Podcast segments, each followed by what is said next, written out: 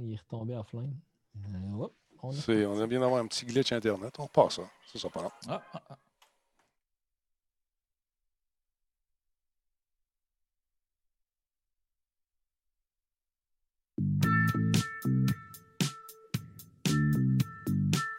Hey, salut tout le monde, c'est Talbot. Bienvenue à cette autre édition de Radio Talbot. J'espère que vous allez bien. Encore une fois, ce soir, beaucoup de monde, euh, beaucoup de monde à l'émission. C'est plein, plein, plein, plein, plein. Messieurs, manifestez-vous. Hello! Wow. Tout le monde ensemble. Let's go! salut On Pascal. n'ose plus. Comment ça va, Pascal, en forme? Ça va super bien toi-même? Ça va bien. On a également notre ami Bruno Gouliel-Minetti. Salutations. Bonsoir, M. Talbotino. Hey, comment ça va, mon ami? Hein? Ça va bien, you wanna see? Ouais, je je suis content de te voir là, encore, la petite binette dans la TV. Moi, je te vois là, toi, je te vois là, je te vois dans le fond. Hey, on a également euh, notre ami Giordano Cenardo. Hello, comment ça va?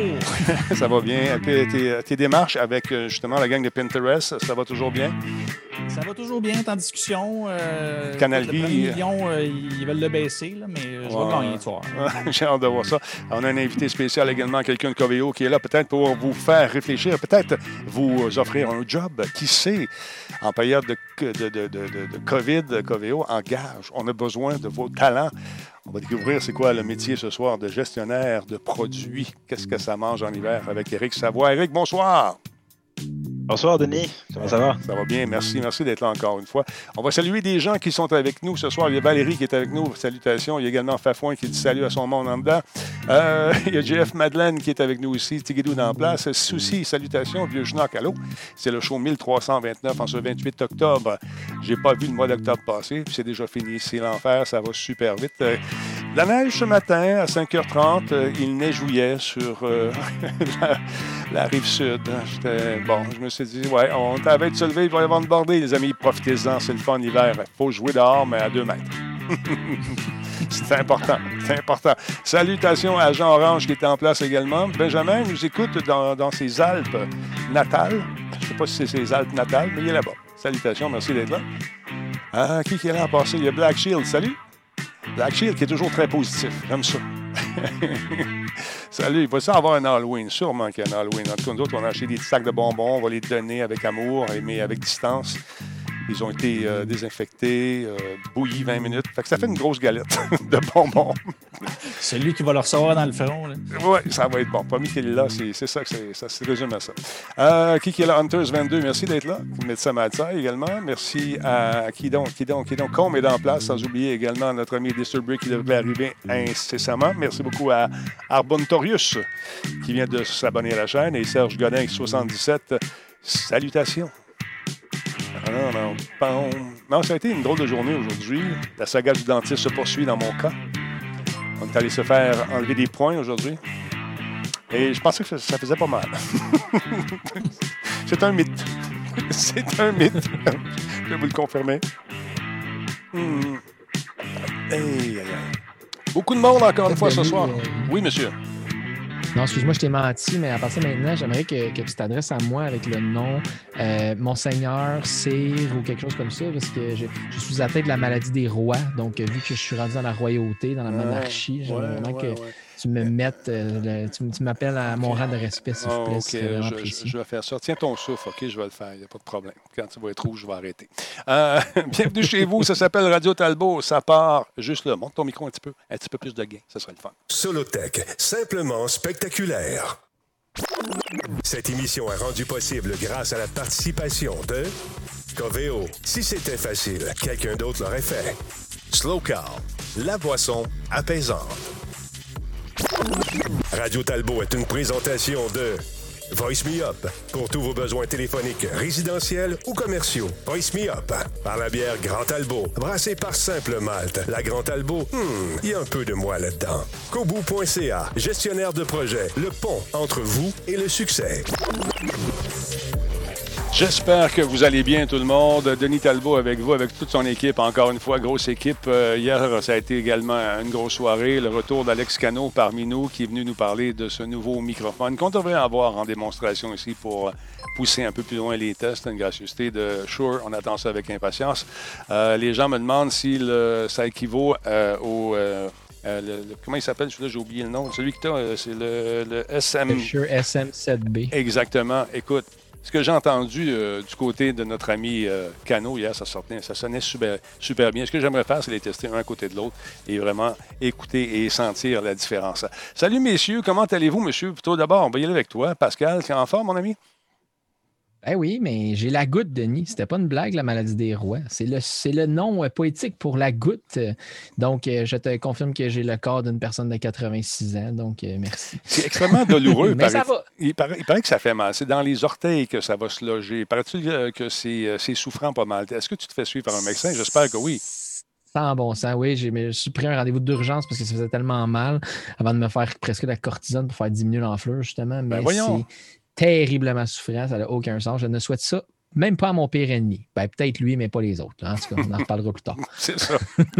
Écoute, un prompt rétablissement, mon ami. Je sais que c'est souffrant. J'ai d'autres euh, d'autres collègues d'antan qui faisaient ça. Et quand ils m'appelaient Denis, je ne rentre pas, j'ai mal aux pieds. Je savais ce que ça voulait dire. Et euh, donc, on- je compatis. Monsieur Jordan Chonard est avec nous également ce soir. On attend toujours des propositions pour le canal. euh, c'est quoi? C'est des cartes à vie que tu veux faire, c'est ça, Jordan?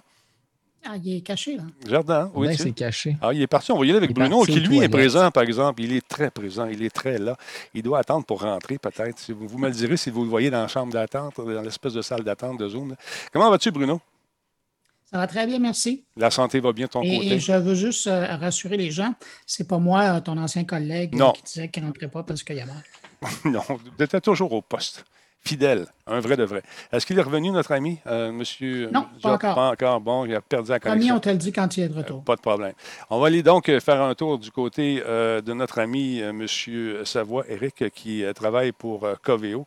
Mais avant, je tiens juste à vous souligner ça- un truc pour euh, discuter avec l'être cher demain au déjeuner. Hey, Minou, savais-tu qu'on va avoir un nouveau cadre régional? Ouais, c'est nos amis de Voice Me Up qui nous ont envoyé ce petit message. Donc, le 263. Pourquoi pas avoir pris le 515, le 516, le 517? Je ne le sais pas. C'est la question que se posait tantôt notre ami Pascal, qui a toujours de bonnes questions. N'est-ce pas, Pascal?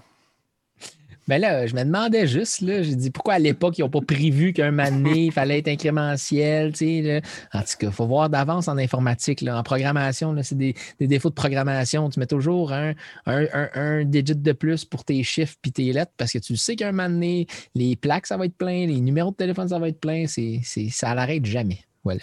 Ben, c'est 2-6-3, mon ami. 2-6-3. Hey, en passant, si tu as la goutte, tu es obligé de se laquer la bière un peu. hein, Tu sais ça. Les- Désolé pour toi, en mon passant. Pascal, le, le 515, là, Oui, c'est Ouais. en Iowa aux États-Unis qu'on le retrouve. il était déjà Ah. T'as la porte, c'est à côté. Donc, il faut y aller avec la plage de chiffres qui reste, j'ai comme l'impression. Donc, demain, euh, avec l'être cher, vous pourrez discuter de ça devant un bon café, un croissant ou des toasts au beurre de peanut. Mesdames messieurs, vous savez que Coveo nous fait confiance depuis presque un an maintenant. Coveo qui travaille en intelligence artificielle. J'ai le plaisir de recevoir nul autre que Éric Savoie. Éric, merci d'être là cette semaine parce que vous échangez les positions chez, euh, chez Coveo. Travail d'équipe. Comment ça va, Éric, en forme? Oui, ça va très bien. Merci de me recevoir. Je suis vraiment content d'être ici. Je suis content d'être là parce que tu vas nous faire découvrir euh, ton métier, ce que tu fais, depuis combien de temps déjà? Bon, un petit peu. Depuis combien de temps tu fais ce que, ce que tu fais? Euh, moi, je suis chez Coveo depuis six ans. Ça fait à peu près quatre ans que je suis euh, gestionnaire de produits ou product manager en anglais. Euh, puis j'ai commencé au support technique chez Coveo. Puis ensuite, je suis allé vers, j'ai transitionné vers un rôle de gestionnaire de produits. Qu'est-ce que ça fait? Qu'est-ce que ça fait exactement un gestionnaire de produits chez Coveo? Ben, un gestionnaire de produits, la première chose qu'il faut qu'on sache, c'est que notre solution au cloud est composée de plusieurs parties qui sont chacun, chacune de ces parties-là sont sous la responsabilité d'un différent gestionnaire de produits. Puis euh, la plateforme, qui est comme l'ensemble des parties partagées par tous nos clients. Euh, Là-dedans, on retrouve tant la connectivité, l'indexation, les fonctionnalités d'administration de logiciels, euh, les fonctionnalités de recherche, le machine learning, usage analytics. Ce sont tous des parties de produits qui ont leur product manager qui va euh, est responsable en fait de la vision de ce produit-là. Euh, un product manager, ça va ramasser le feedback des clients euh, puis des autres parties prenantes de son produit. Ça va prioriser puis définir les tâches qui sont à faire dans le produit, coordonner les équipes qui travaillent sur les fonctionnalités qui ont été priorisées. Puis, ça va communiquer, les, les nouveautés du produit aux différentes euh, autant à l'interne qu'à l'externe de, la compagnie. Donc, ça va aussi faire affaire avec, mettons, le marketing qui va peut-être faire des annonces aux clients, faire affaire avec les équipes des alliances pour former sur le produit. Fait que, en gros, le responsable de produit, c'est lui qui est, le, excusez-moi, le gestionnaire de produit, c'est lui qui est responsable que le produit ait de la valeur aux yeux des clients. OK. Donc, tu deals autant avec euh, des gens à l'interne que des clients qui viennent de peu partout à travers le monde. Ta formation, c'est quoi à la base? Est-ce que tu as étudié en informatique principalement ou dans cette, dans cette branche-là en particulier? C'est une excellente question, en fait, parce qu'il n'y a pas vraiment une formation, il n'y a pas une formation universitaire pour être product manager. Moi, personnellement, mon parcours, c'est que j'ai étudié, j'ai un bac en administration. Puis ensuite, je me suis spécialisé en faisant un certificat en informatique.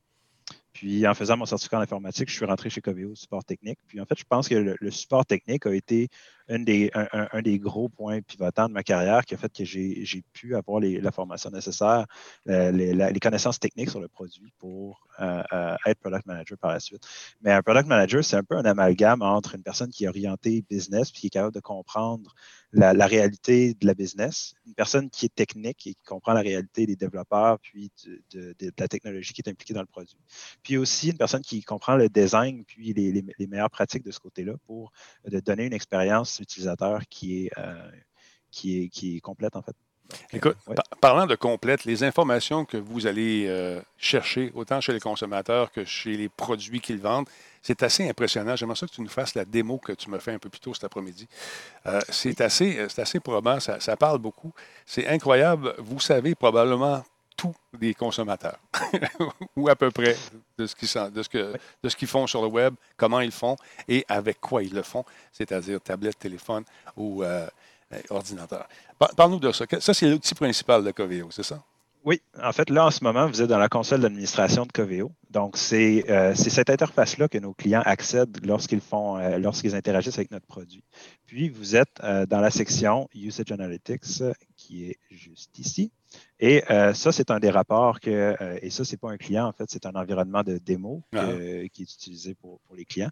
Puis, c'est ici qu'on ramasse toute l'information de toutes les interactions, en fait, qui sont, qui, qui, prennent, qui ont lieu sur le, soit le site ou l'intranet des clients, euh, ou leur, portail de support. Comme ça, entre autres, ce serait, ça, ça, émulerait ça simulerait un, portail de support. Donc, on va avoir les pays des utilisateurs. Euh, c'est quoi la, fréquence là, de lorsqu'il y a un visiteur qui vient sur le site, combien de fois, euh, quelles sont les chances qu'il va cliquer sur un résultat de recherche? Ou quelles sont les, les, recherches les plus populaires, les documents cliqués? Puis si vous voulez voir, en fait, là, ça ressemble à quoi?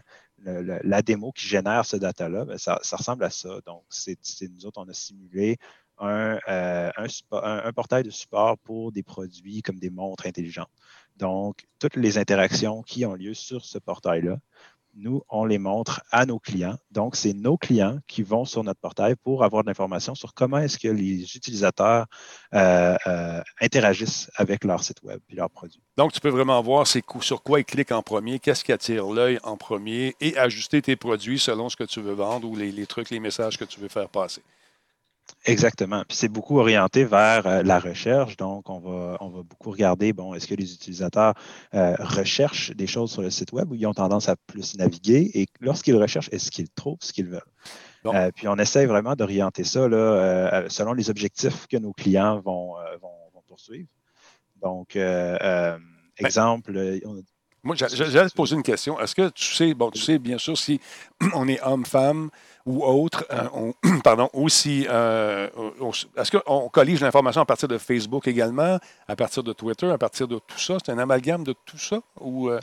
nous, ce n'est pas de l'information qu'on ramasse. Donc, l'information qu'on ramasse qui va nous permettre de vous identifier, c'est plus bon, l'adresse IP et votre adresse email si vous êtes logged in. Euh, si vous êtes, si vous n'avez pas un, compte sur le site auquel, sur lequel vous allez, on va pas, on n'a pas de façon de savoir là, euh, qui vous êtes. Donc, vous allez être un, utilisateur qui est anonyme et c'est quelque chose qu'on va dire à nos clients. Donc, euh, quel pourcentage de vos clients sont des, utilisateurs qui sont identifiés ou des utilisateurs qui sont anonymes. Mm-hmm. Mais c'est grâce à avec l'IP, l'adresse IP, on va savoir d'où et on va avoir quelques informations comme euh, le, device, euh, ce que vous utilisez, un ordinateur, un téléphone intelligent, une tablette ou le browser euh, le, navigateur Internet que vous utilisez, sont- c'est des choses qu'on sait. Et la provenance, bien sûr, géographique, où est-ce qu'on arrive.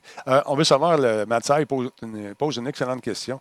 Qu'est-ce que votre portail a de plus que Google Analytics, par exemple? Euh, c'est une, une excellente question, en fait. Euh, notre portail, ce qu'il y a de plus que Google Analytics, c'est qu'il va, il va prendre en compte tout ce que, euh, toutes les interactions que les, euh, les utilisateurs ont avec Coveo en tant que tel. Donc, le, le- produit, le produit qu'on offre qui est de la recherche. Puis, on va offrir là, donc, un- un- une expérience plus, je dirais, spécifique à la performance de, exemple, euh, je, vais, je vais prendre un exemple pour un client sur le euh, commerce. OK. On va, on va offrir, nous, on offre euh, des recommandations, un peu comme sur Amazon, quand vous avez des, des recommandations. Euh, puis, on va aussi offrir des, des, euh, des pages de recherche, puis des, euh, ce qu'on appelle des, des category listings, pardonnez mon anglais. Mhm. Mais donc, quand, euh, exemple, on est sur un site de- d'articles de, sport, on va cliquer sur ballon, puis on va voir tous les ballons. Mais ça, c'est cette page-là va être générée par Coveo. Donc, les interactions avec ces pages-là, c'est ça qu'on va offrir. Puis, euh, par exemple, je pourrais aussi vous montrer, si ça vous intéresse, Oui, euh, un, un tableau de bord qui est, qui est beaucoup plus euh, spécifique pour nos clients commerce, justement, qui va démontrer la. Là, il faut que je repartage mon écran Oui, pas de problème, garde. Vas-y.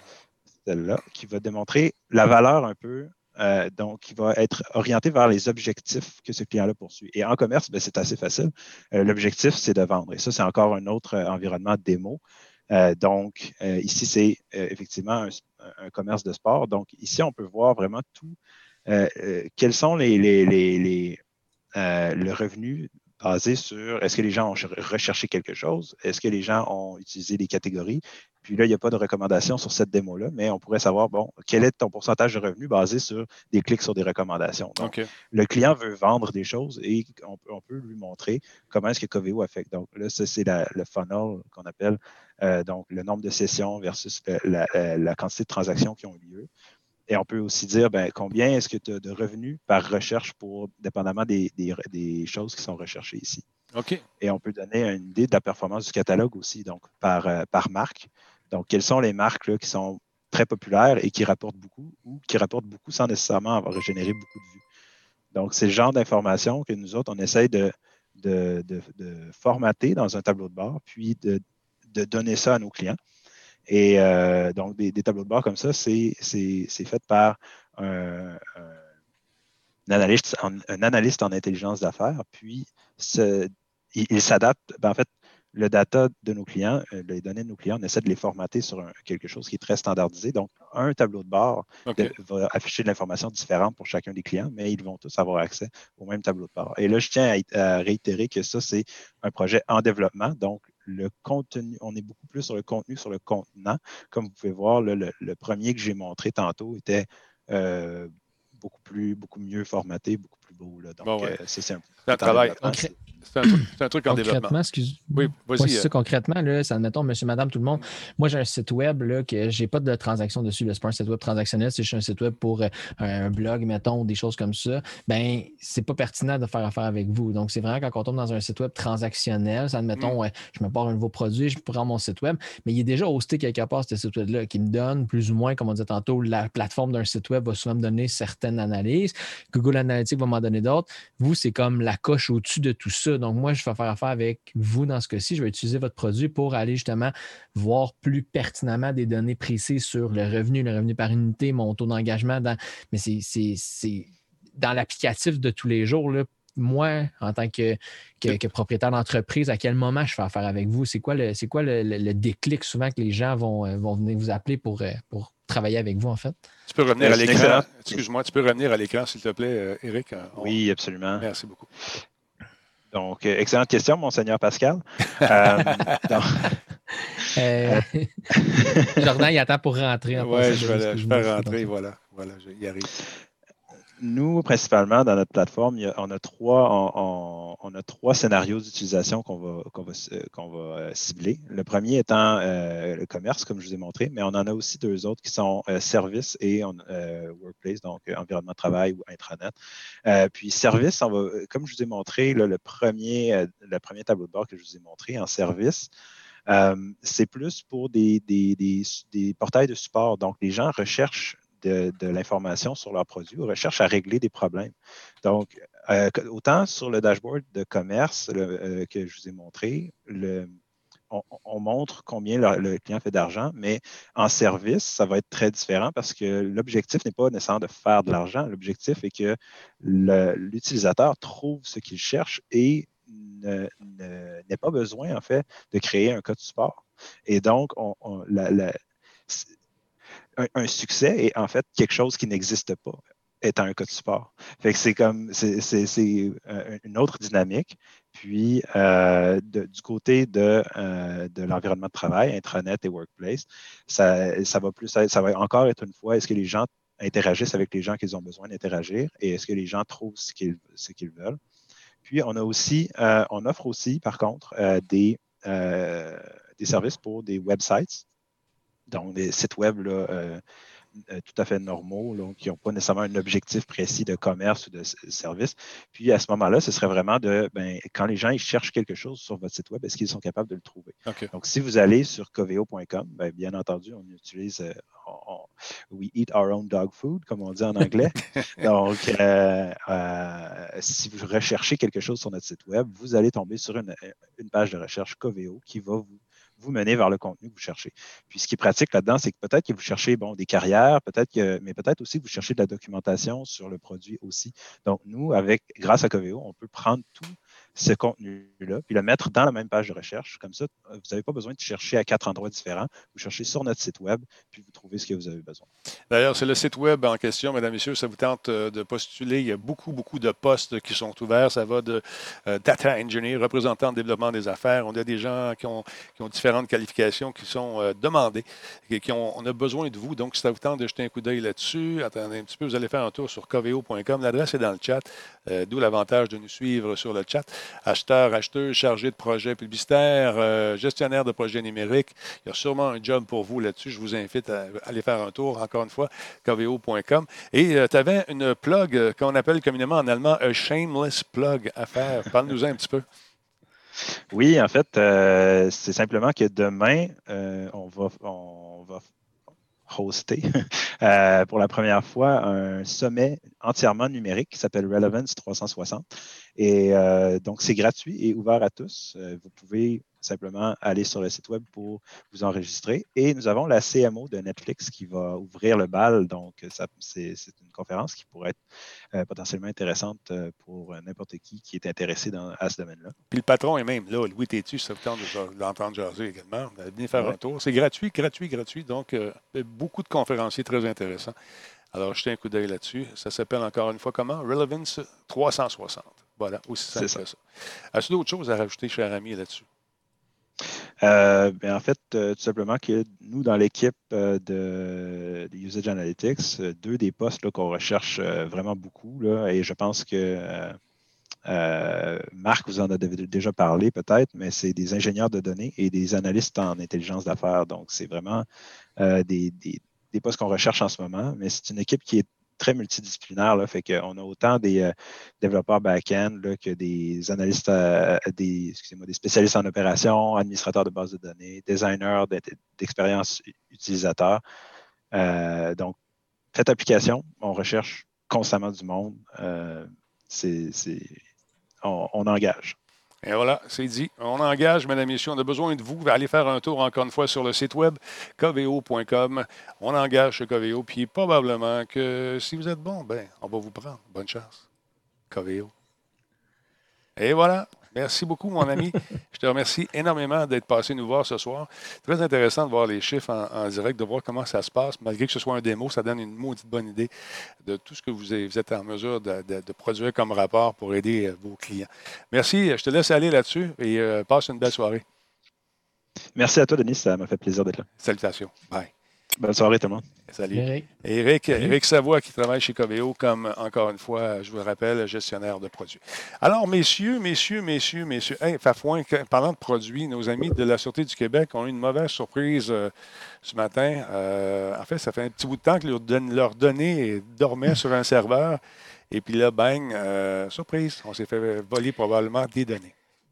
Eh oui, effectivement, c'est dans l'air du temps, donc on ne se le cachera pas. Les, euh, les, rançons, les, rançons, les pardon, en bon français, ransomware en anglais, euh, et de l'exfiltration de données. Euh, cette fois-ci, c'est à la Sûreté du Québec de se faire attaquer. Euh, justement, c'est lors d'un projet que euh, c'est une firme informatique avec laquelle ExpertDoc, en fait, qui ont, qui ont fait affaire avec la Sûreté du Québec il y a 12 ans de ça. Et puis, à, l'époque, ce qu'ils ont fait, c'est qu'ils avaient pris certaines, certaines informations, pardon, les avaient transférées à une firme qui s'appelle Aon, une firme britannique, en 2008. Donc, ça fait déjà 12 ans de ça. Puis, ben, ces données-là étaient latentes sur un serveur quelque part, sur un, périphérique quelconque, puis il restait là. Et puis, ben, on ne se cachera pas, ce genre d'attaque-là, c'est souvent planifié d'avance, puis on en a déjà parlé comme quoi c'était des organisations criminelles qui rentraient probablement dans des systèmes qui allaient mm-hmm. le plus loin possible et qui, du jour au lendemain, décidaient d'attaquer. Donc, c'est ce qui s'est passé dans ce cas-ci. Donc, il y a de l'encryption qui s'est produit. Le problème avec ce genre d'attaque-là, c'est qu'on ne sait jamais si c'est seulement de l'encryption ou s'il y a de l'exfiltration de données. Dans ce cas-ci, c'est qu'il y a les données de 5400 euh, agents en service ou retraités de la Sûreté du Québec qui ont été ont été attaqués. Donc là, la question, c'est de savoir est-ce qu'ils ont seulement été encryptés pour demander la rançon ou ils ont été exfiltrés, justement, euh, puis utilisés euh, à profit. Donc, on parle des, noms, les adresses personnelles, les dates de naissance, le, le, charabia habituel, des renseignements pour aller jusqu'au compte bancaire, en fait, parce que le, c'est l'Association des policiers et policières du Québec, donc l'APPQ, qui avait fait affaire avec cette firme-là qui s'appelle ExpertDoc. Puis, euh, ben, c'est sûr et certain qu'eux leur avaient donné les informations parce que c'est l'Association des policiers. Donc, toute l'information qui concerne leurs policiers était listée là-dedans. Ça a été justement euh, à ce moment-ci euh, crypté.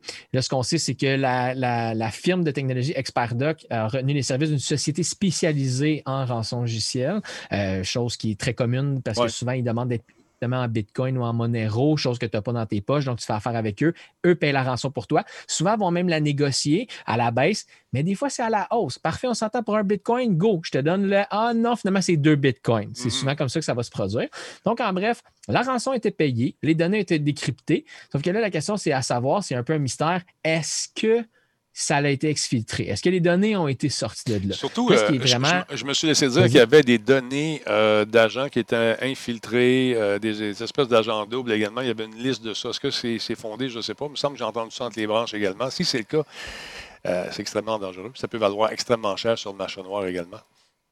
C'est exactement ça. Puis là, mais on ne se cachera pas que l'état-major de la SQ sont préoccupés présentement. Ben, Puis la petite twist dans l'histoire, c'est que la compagnie en question, qui est ExpertDoc, eux, pour pouvoir déclencher une enquête criminelle, doivent porter plainte, même si ça, touche les données de la police. Eux ne peuvent pas porter plainte parce qu'au moment que tu fais un, contrat avec une compagnie, tu fais confiance à la compagnie, tu dis parfait, voici mes données, prenez-en soin. Mais on se rappelle que les lois et toutes ces choses-là, c'est pas encore béton. Donc, on ne sait jamais c'est la responsabilité à qui. C'est-tu notre faute, c'est-tu pas de notre faute, c'est-tu un tierce parti, c'est-tu ci, c'est ça? Donc, la, la nouvelle finissait en disant on apprécierait que la firme porte plainte mais le catch-22 là-dedans, c'est que tu portes plainte à la SQ parce que les données de la SQ ont été volées pour que la SQ enquête sur leurs propres données. J'ai quand même l'impression que s'il y a une plainte qui est portée. Ils vont porter plainte peut-être à la GRC à ce moment-là, ou à, je ne sais pas, au camp municipal, je ne pense pas. Ça va être peut-être la GRC qui va embarquer là-dedans, à mon avis. Sauf que là, c'est les données qui provenaient de l'association. Exact. oui, exactement. Fait que c'est pas vraiment le cas. oui, c'est le corps policier, mais c'est les membres policiers, mais ce n'est pas, la, pas la sûreté comme telle, c'est l'association. L'organisation. Exact. Exactement, exactement.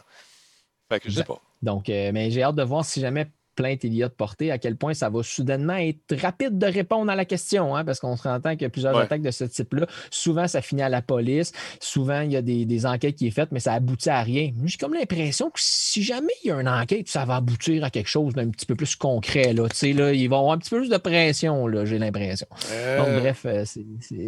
Écoute, comme, comme, disait. Oui, vas-y, Bruno. Moi, je dire, ben, l'histoire de Pascal me fait penser à une histoire qui, s'était passée dans les, euh, au début des années 2000, quand Google s'était mis à indexer les documents autres que ceux du web, euh, genre les docs, les Excel, les PowerPoint. Et moi, à l'époque, euh, j'avais fait, j'étais à Radio-Canada, j'avais fait, c'est Michel Dumais qui lui écrivait dans le devoir, qui m'avait dit Hey Bruno, je pense que j'ai trouvé quelque chose.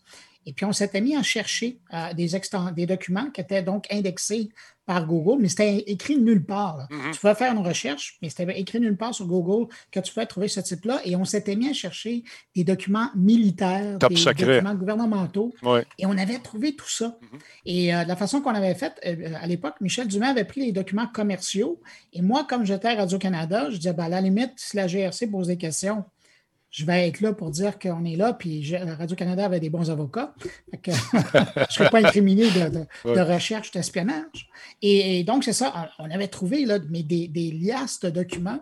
Et euh, puis on avait avisé et le gouvernement fédéral là, à Ottawa et à Québec que tout ce matériel-là était disponible. Puis pour l'armée américaine, écoute, j'avais trouvé un document où il y avait les coordonnées des 15 personnes qui, qui avaient accès au président américain avec leur adresse, numéro de téléphone, cellulaire, euh, le nom de leurs proches à eux. J'avais trouvé des formulaires pour accéder comme euh, pourvoyeur de services à des bateaux de l'armée américaine qui étaient amarrés. J'avais la liste des bateaux qui étaient disponibles que- pour les, les fournisseurs. C'était fou, cette information-là. Puis on avait contacté euh, les gens de Google en disant Je pense que ce serait le temps que vous commenciez à annoncer que vous indexez ça parce qu'il pourrait y avoir des dangers. J'ai essayé de le faire récemment, juste pour le plaisir de la chose. Tu, sais, euh, tu marques top secret, point mille, euh, for your eyes only, des trucs comme ça.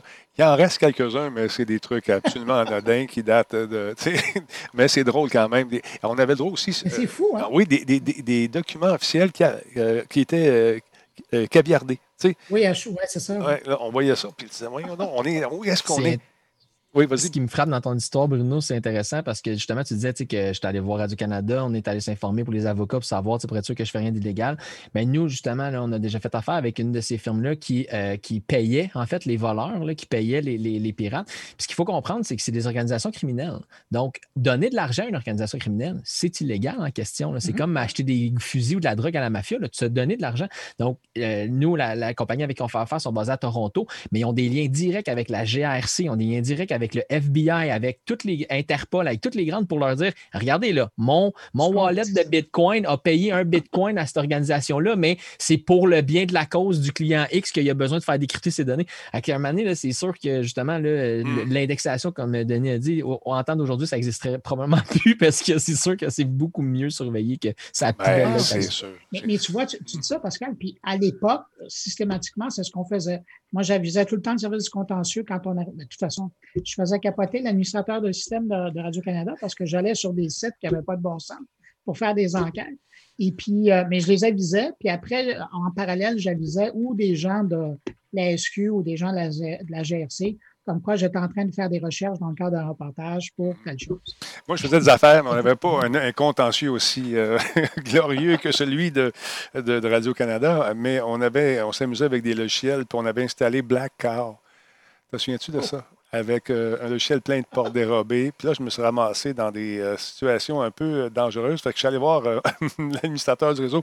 Je dis là, j'ai installé ça par erreur. Tu devrais l'effacer. il, il- il aimait beaucoup les jeunes Asiatiques. Lui. Pour mon métier, J'avais toutes ces pages web de tout le monde, puis je- les mots de passe, puis toutes les photos. Tu te dis, bon, il y en a qui font de la drôle de recherche à job. En tout cas, fait que c'est, euh, c'est sûr que ça rappelle de bons souvenirs, mais euh, les failles qu'on trouvait à l'époque, aujourd'hui, ont, ont changé, sont ailleurs, et il y a des gens qui sont au courant de façon, comme nous on le faisait dans le temps, de façon peut-être innocente, Bruno. Mais aujourd'hui, c'est rendu, rendu une business de trouver de l'information. Tu le sais, tu travailles là-dedans aussi, Nous, Pascal. nous, c'était artisanal. Exactement. C'était presque poétique. C'était presque poétique. Aïe, aïe, aïe. Donc, à suivre cette histoire avec euh, la, la Sûreté du Québec, la- l'association. c'est pas drôle quand même. Il y en a qui doivent marcher sur des œufs. Qui ont, c'est inquiétant. Ton, ton, ton identité se promène dans la nature. C'est pas cool. Euh, il est allé se promener également. Je ne sais pas s'il est allé dans la nature. Il est de retour parmi nous. Euh, Monsieur Jordan Chenard, euh, ça va? Tu es en train de, de, de- de relaxer? Une petite marche à l'extérieur? Oui, ben exactement. J'étais dû pour prendre l'air, fait que j'ai tout sacré ça là. Tout ça non, grosse soleil. panne d'électricité, ça, ça a juste flashé, puis ben me voilà de retour après des heures. Euh, Mon ordi n'est pas heureux, je te dirais. Ça- Non, hein? Il n'a pas recommencé. Non. Là, il- là, t'es-tu correct? T'es-tu correct? Là? On peut-tu continuer? Est-ce que tu, euh, tu peux nous parler un peu de ton site web qui est vraiment, qui est vraiment cool? J'ai trouvé ça le fun. Un site web qui nous permet euh, de, de- de- de faire une expérience en ligne. On va la faire en direct d'a- d'ailleurs. C'est le site de Pudding. Euh, Qu'est-ce que c'est cette expérience? Mets-nous en contexte, s'il te plaît. Ben, en fait, c'est vraiment euh, à, pa- à partir d'un tweet, les, les gens qui s'occupent de ce site-là ont, fait, ont, ont décidé de monter cette petite expérience-là, rien de scientifique, mais c'est quand même le fun à faire. C'est que, euh, en fait, j'en parlais il n'y a pas si longtemps, l'importance des couleurs dans tous les documents historiques Oui. qui sont en train d'être retrouvés Mhm. euh, sont, sont passés avec l'intelligence artificielle. Ils augmentent le, le- le- le- le nombre d'images secondes, on améliore la, la- la qualité, on met ça en, en 4K, etc. Bref, ça donne vraiment une allure d'aujourd'hui à des images qui datent de, ça peut- de presque 100 ans parfois.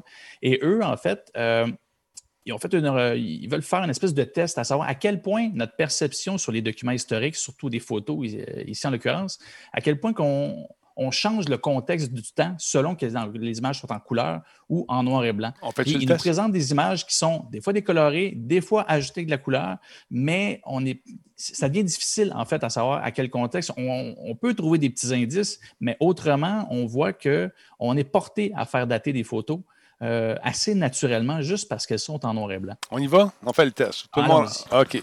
Euh, bon, en quelle année es-tu né? Quelqu'un veut y aller? Je vais dire, mettons, mettons, je suis né en Vas-y que 80. 1960. Oh mon Moi, je Dieu, suis. Ça, c'est vieux. Moi. Ah, OK. Une piscine, ça ressemble au parc Lefebvre euh, où, euh, quand je- quand j'étais jeune. Euh, là, il faut, des- faut deviner la date à peu près. Je regarde les maillots de bain. Euh, bon, je regarde les parasols. Quelle année vous dites, vous autres? Moi, je dis 70. euh, 80, Oui, 70, clair, j'ai 80. l'impression que ça fait longtemps. euh, 70, moi. Je dis, quand, quand, vous voulez. C'est correct, 70? Moi, j'allais dire 72, fait que c'est parfait, 71. 71. OK, juste pour la première. OK, Bruno, tu choisis la prochaine. OK. euh, à quelle année? bon, si on était aux États-Unis, une investiture probablement, regarde ça s'il y a du monde. Euh, il y a du monde là, noir et Ah, blanc. c'est pas la marche euh, du One Million Man, là? En tout Peut-être. cas, c'est pas en 2020 pendant la COVID, c'est certain. Le rassemblement de Donald Trump. Non, c'est le rassemblement de Martin Luther King. En quelle année? 60. Quelle année tu veux? Non, c'est pas de. 60 quelque chose. Je me je je- je me souviens pas de la. Turkey? Ouais, je sais pas. Ah, ouais, On, on dit les années 60? 66. 66? Ah oui, oui, tout à fait. OK, attends, 64. OK? On, on continue. Entendu. 63 peut-être. Oui, c'est ça. Trop tard, trop tard. Oh, Pascal, en quelle année cette photo a-t-elle été prise? Il n'y en a pas. Bon, Ah non, à l'autre pas. Bon, hey, il fallait bien avoir un bug live à la TV. OK, bon, ça, ça vient de geler ton affaire. maudit. On va essayer de le régler. On va recommencer ça vite, vite. OK, attends un peu. Je veux juste euh, recharger la page. Fait que tu as tombé là-dessus par hasard, toi, cette histoire-là? Oui, ben en fait, à ma, ma quantité de, de- de- de trucs qui fouillent automatiquement pour moi sur les réseaux sociaux et les euh, différents sites web, en fait, je suis tombé là-dessus et je trouvais ça super intéressant. Ça faisait un beau lien avec euh, ce qu'on racontait justement, à quel point que ça nous qu'on contextualise l'histoire vraiment différemment, juste parce que les images ont l'air d'être prises à peu près avec les mêmes technologies, puis on peut vraiment beaucoup plus vivre, euh, en fait, le, clash, si on peut dire, de, de- de l'époque versus aujourd'hui. Et euh, en fait, ben, c'est ça, moi, en fait, si je parle de mon résultat, euh, quand j'ai fait ce petit test-là, je, ben, je suis tombé dans le panneau de pas beaucoup d'années, c'est-à-dire que moi, ça jouait entre 3 et 5 ans Hmm. que je mettais plus vieux une photo. Il y en a une, par exemple, j'étais complètement off, qui était en 90, puis que j'avais mis, je pense, c'est 81. Euh, mais. C'est planté. en- Il veut plus. de- Ah, il a planté. Bon, génial. L'Internet est en train de mourir. Et comme la COVID, je suis un premier à le pogner. C'est super le fun. Mais euh, Jordan, si- Jordan, si je comprends bien le processus, là, c'est que tu donnes ton année de naissance. Ouais. Donc, plus tu es, plus t'es vieux, plus tu as de chances de te tromper. J'ai pas, ils n'ont pas sorti de tendance comme ça, mais non, oui, mais dans le sens logiquement. où, si tu as 20 ans, ils vont te donner un jeu de 20 ans à choisir. Probablement. Si tu en as 50, ben, tu as un jeu de 50 ans. Ben, je n'ai pas testé avec d'autres âges, mais oui, probablement que ça fait que. C'est que, en bref, la théorie, c'est ça, veut que plus on est euh, plus, plus on connaît l'histoire, plus oui, on est capable de contextualiser, mais quelque chose de 62 versus version euh, de, de quelque chose des années 80, c'est les temps noir et blanc. Euh, j'étais très jeune dans les années 80, j'étais pas né avant ça. Ça devient difficile à contextualiser vois, et à savoir. Là, je suis curieux parce que cet événement-là qui s'est passé en 78, où il y avait autant de monde que la journée où Martin Luther King euh, Ouais. a été faire son, son discours euh, historique, ben, je suis curieux de savoir c'était quoi cet événement-là? Attends, on va Je essayer. vais- je vais 78. chercher, euh, je Je vais chercher la photo. J'avais pris une capture d'écran. Je vais essayer une de. question dans le chat, euh, Jordan, je ne sais pas si le site est gratuit, j'imagine, on n'a pas besoin de s'abonner. Oui, oui, oui, c'est vraiment juste un petit test. OK, on réessaye, Oui, les gars. Exactement. On va réessayer. Juste pour le fun, j'ai changé de furteur, voir si euh, On y va. Let's do Vous this. êtes trop Ah, vieux, il il y a veut trop pas. range Il est plan- comme Bruno disait. Là. Ben, Ah, il fallait bien. Colin. En tout cas, vous y retournerez demain. Euh, mais la date officielle, c'est euh, 1963. Et euh, il Non. nomme pas l'événement, par exemple. Je n'étais pas dans le champ, c'est 63. Non. OK, Pas on commence. tout. On l'a. OK. Ah, ah, ah, bon. En quelle année, ça, cette photo-là a été prise? Vas-y, Bruno, on te laisse une deuxième chance. Ben non, mais j'avais raison. C'était en 63, la, la première photo. Parfait. OK, donc, euh, qui veut y aller? Let's go. Ah, man. Ben? Moi, je l'ai fait, ça. Ah, c'est fait. Ouais, ben ça a l'air d'être vieux. Là, avoir les écouteurs sur la tête du monsieur en bas à gauche, je dirais. Attends un peu. C'est terminé. non. Euh, ouais, c'est ça, c'est terminé. Quelle année? Firefox est mort. Ça, c'est- Euh, écoute, 80. Il y avait quand même des écouteurs. Ouais, 86, l'année de ma naissance. tiens. 86. euh, moi, je te dirais plus jeune que ça un peu. Je vais peut-être. Ça a l'air. T'es que peut-être. euh, pas. 86. Attends. euh, 86. OK. Ça, c'est hot, j'aime ça voir sur le chat. Il y en a 69, 45. Tu sais, ça, ça joue 940. vraiment beaucoup. Celle- celle- Celle-ci, euh, monsieur Bruno. Oh boy, avec la charrette. C'est pas tes jeunes années, ça, Bruno? Cuba. Ouais, c'est Ah, ça. ben ouais, tu veux-tu revenir sur Ah le ouais, c'est mon grand-père. En quelle année à peu près? Euh, ben là, écoute, je sais pas, moi, autour de 40. Écoute, ça, c'est en campagne. À moins que ça soit des Amish. Puis là, euh, ça peut être hier. Là. Oui, c'est ça. Fait qu'on dit Euh, je sais pas, à 40, à 30. hein. 30. OK, mettons 30. Boum. La prochaine. Oh, baseball. OK, je regarde. Celle-là, là, il n'y a aucune référence. C'était- je Oui, ça il y en a. Il y en a. Le bâton d'aluminium ou en bois? Mhm, Bonne question. Est-ce qu'ils ont des crampons en plastique ou en métal? Je pense que c'est du. Les Regarde straps, dans, le, ba- les dans de- dans le fond, pour voir sur Google Maps. Oui, c'est ça. Euh, Trouve-la. OK. Ma- moi, je dis euh, hum, les culottes aux genoux comme ça. Euh, moi, je dis années 80, 80 ça. Il y a 78 dans le chat, puis je trouve que c'est une belle année. Ouais. Je sais pas pourquoi. OK, on va mettre Il y a 78, ça c'est pour le chat. ça a du OK, 78. OK, deux petits garçons, ça peut être pris demain. Ils ont l'air un peu. euh, Mais ça, c'est sur un tank. Euh, non, c'est sur une, comme un- une maison démolie et ça, c'est les, euh, c'est des soupiraux, je pense. Euh, ça, ça peut être, ça peut être d'hier. Ça, ça dépend où est-ce qu'on est dans le monde, s'il y a des, des Ouais. conflits. Peut-être, euh, mettons, 2000, Ça dépend 85. du filtre Instagram utilisé. OK, 85, on va dire euh, 90, qui dit 2015. On va prendre Et 2015. Pascal, tu amènes un bon point. Hein? Ouais. Il y a toute une génération de gens qui n'ont plus de, repère- de Oh, Ils n'auront référence ils jamais compris c'est quoi. ouais. OK. Il a l'air d'avoir un petit grain jaunâtre dans l'écran- dans, dans l'image. là, Il avait l'air d'avoir quelque chose de, de sépia, là, ou je sais pas trop. là. Celle-ci, le nom maintenant. à compte Instagram, clairement? Celle-ci, euh, maintenant, ça- il ressemble à David Carradine, euh, un ancien acteur qui faisait l'émission Kung Fu, le monsieur avec le numéro 95. Ça semble être un marathon, une marche ou un concours avec un T-shirt. les euh, années 80, ça? regarde la poussette avec les poignées courbées comme ça, pliantes. euh, Tout le monde- Ouais, Tout le 80. monde a des bas blancs, des souliers blancs. C'est très, euh, c'est très années 80-90. Euh, Pas Les short shorts, ouais, comme dit. le euh, marathon de ballon. Fait qu'on est. On est euh, 90, on est- 90, 90, oui, Ouais. non, OK, on va dire 90. Et on continue. Congrats. Bon, on va aller voir ce que ça a donné. La première, on a dit 69, c'est 71. Euh, la photo numéro 1, OK, c'était quoi exactement? J'ai aucune idée. Ah, je l'ai, c'est. euh, OK, on Il a- n'indique pas c'est quoi l'événement en tant que tel. C'est vraiment des photos random. Là. Des fois, c'est historique, d'autres fois, non. Photo numéro 2, on a, on a dit 1940, c'est 1952. Euh, OK, la, la moyenne. Et puis la vraie photo a été prise en. Est-ce que je me trompe? Comment on lit ça? Average, average. La, la ligne, la ligne, 1940. c'est la bonne date. OK, C'est ça, exactement. on est en Nous, nous autres, 1940. en rouge, on voit c'est quoi, puis en bleu, c'est la moyenne des gens qui ont répondu pour la couleur, puis l'autre en noir et blanc. Mais c'est parce qu'ils disent, des fois, on la poste en couleur, des fois, on la poste en noir et blanc. Puis tout dépendant de quelle couleur on met, ben ouais. là, le average change par beaucoup quand même. C'est impressionnant. Ouais. Disons que je n'étais pas trop loin avec la charrette. Ben non, c'était pas super quand même. Euh, 87, la moyenne. La vraie date, c'est euh, 87. Nous, on a dit 80. Bon, on, tout pas Eh, vous, super. êtes, vous êtes bon, vous êtes bon. Ah, ici, on a dit 86 en On a dit 1970. 78, Euh, Excuse-moi, excuse avait dit 78. Puis on l'avait en noir et blanc, on a dit 78, puis la, la vraie date, c'est 87. Mais la moyenne, quand elle est en noir, c'est cool. Ouais, ça, c'est le fun. Numéro 5, ce marathon. Nous, on a dit 90 et que l'average 86, euh, elle a été prise en 90. Fait que c'est pas si pire. Moi, j'avais mis 82 à cause justement des short shorts puis des bas blancs. Donc, c'est c'est le fun de voir que notre perception change selon les couleurs, selon ce que notre. Ben, puis c'est ça. Puis ce que j'aime, c'est que en fait, les résultats qu'on voit, c'est les 100 dernières personnes qui ont répondu avant, avant nous. Euh, et en fait, on voit vraiment que oui, nous autres, ça peut arriver qu'on tombe pile dessus, mais tu vois, la moyenne, ça peut jouer vraiment beaucoup d'un côté ou l'autre de la ligne. Euh, il y a d'autres photos, moi, j'ai croisées. Il y en a une que j'ai donnée que j'étais sûr parce que c'était une manifestation. Il n'y avait, avait aucun indicatif euh, visuel avec des technologies ou quoi que ce soit. Puis j'avais donné comme je pense c'est 77 parce que mon préjugé, c'est drôle, mais les manifestations, c'était beaucoup dans ces époques-là. Puis il était habillé quand même très, très, très bohème. Pour finalement, c'était une photo de 2012 parce que.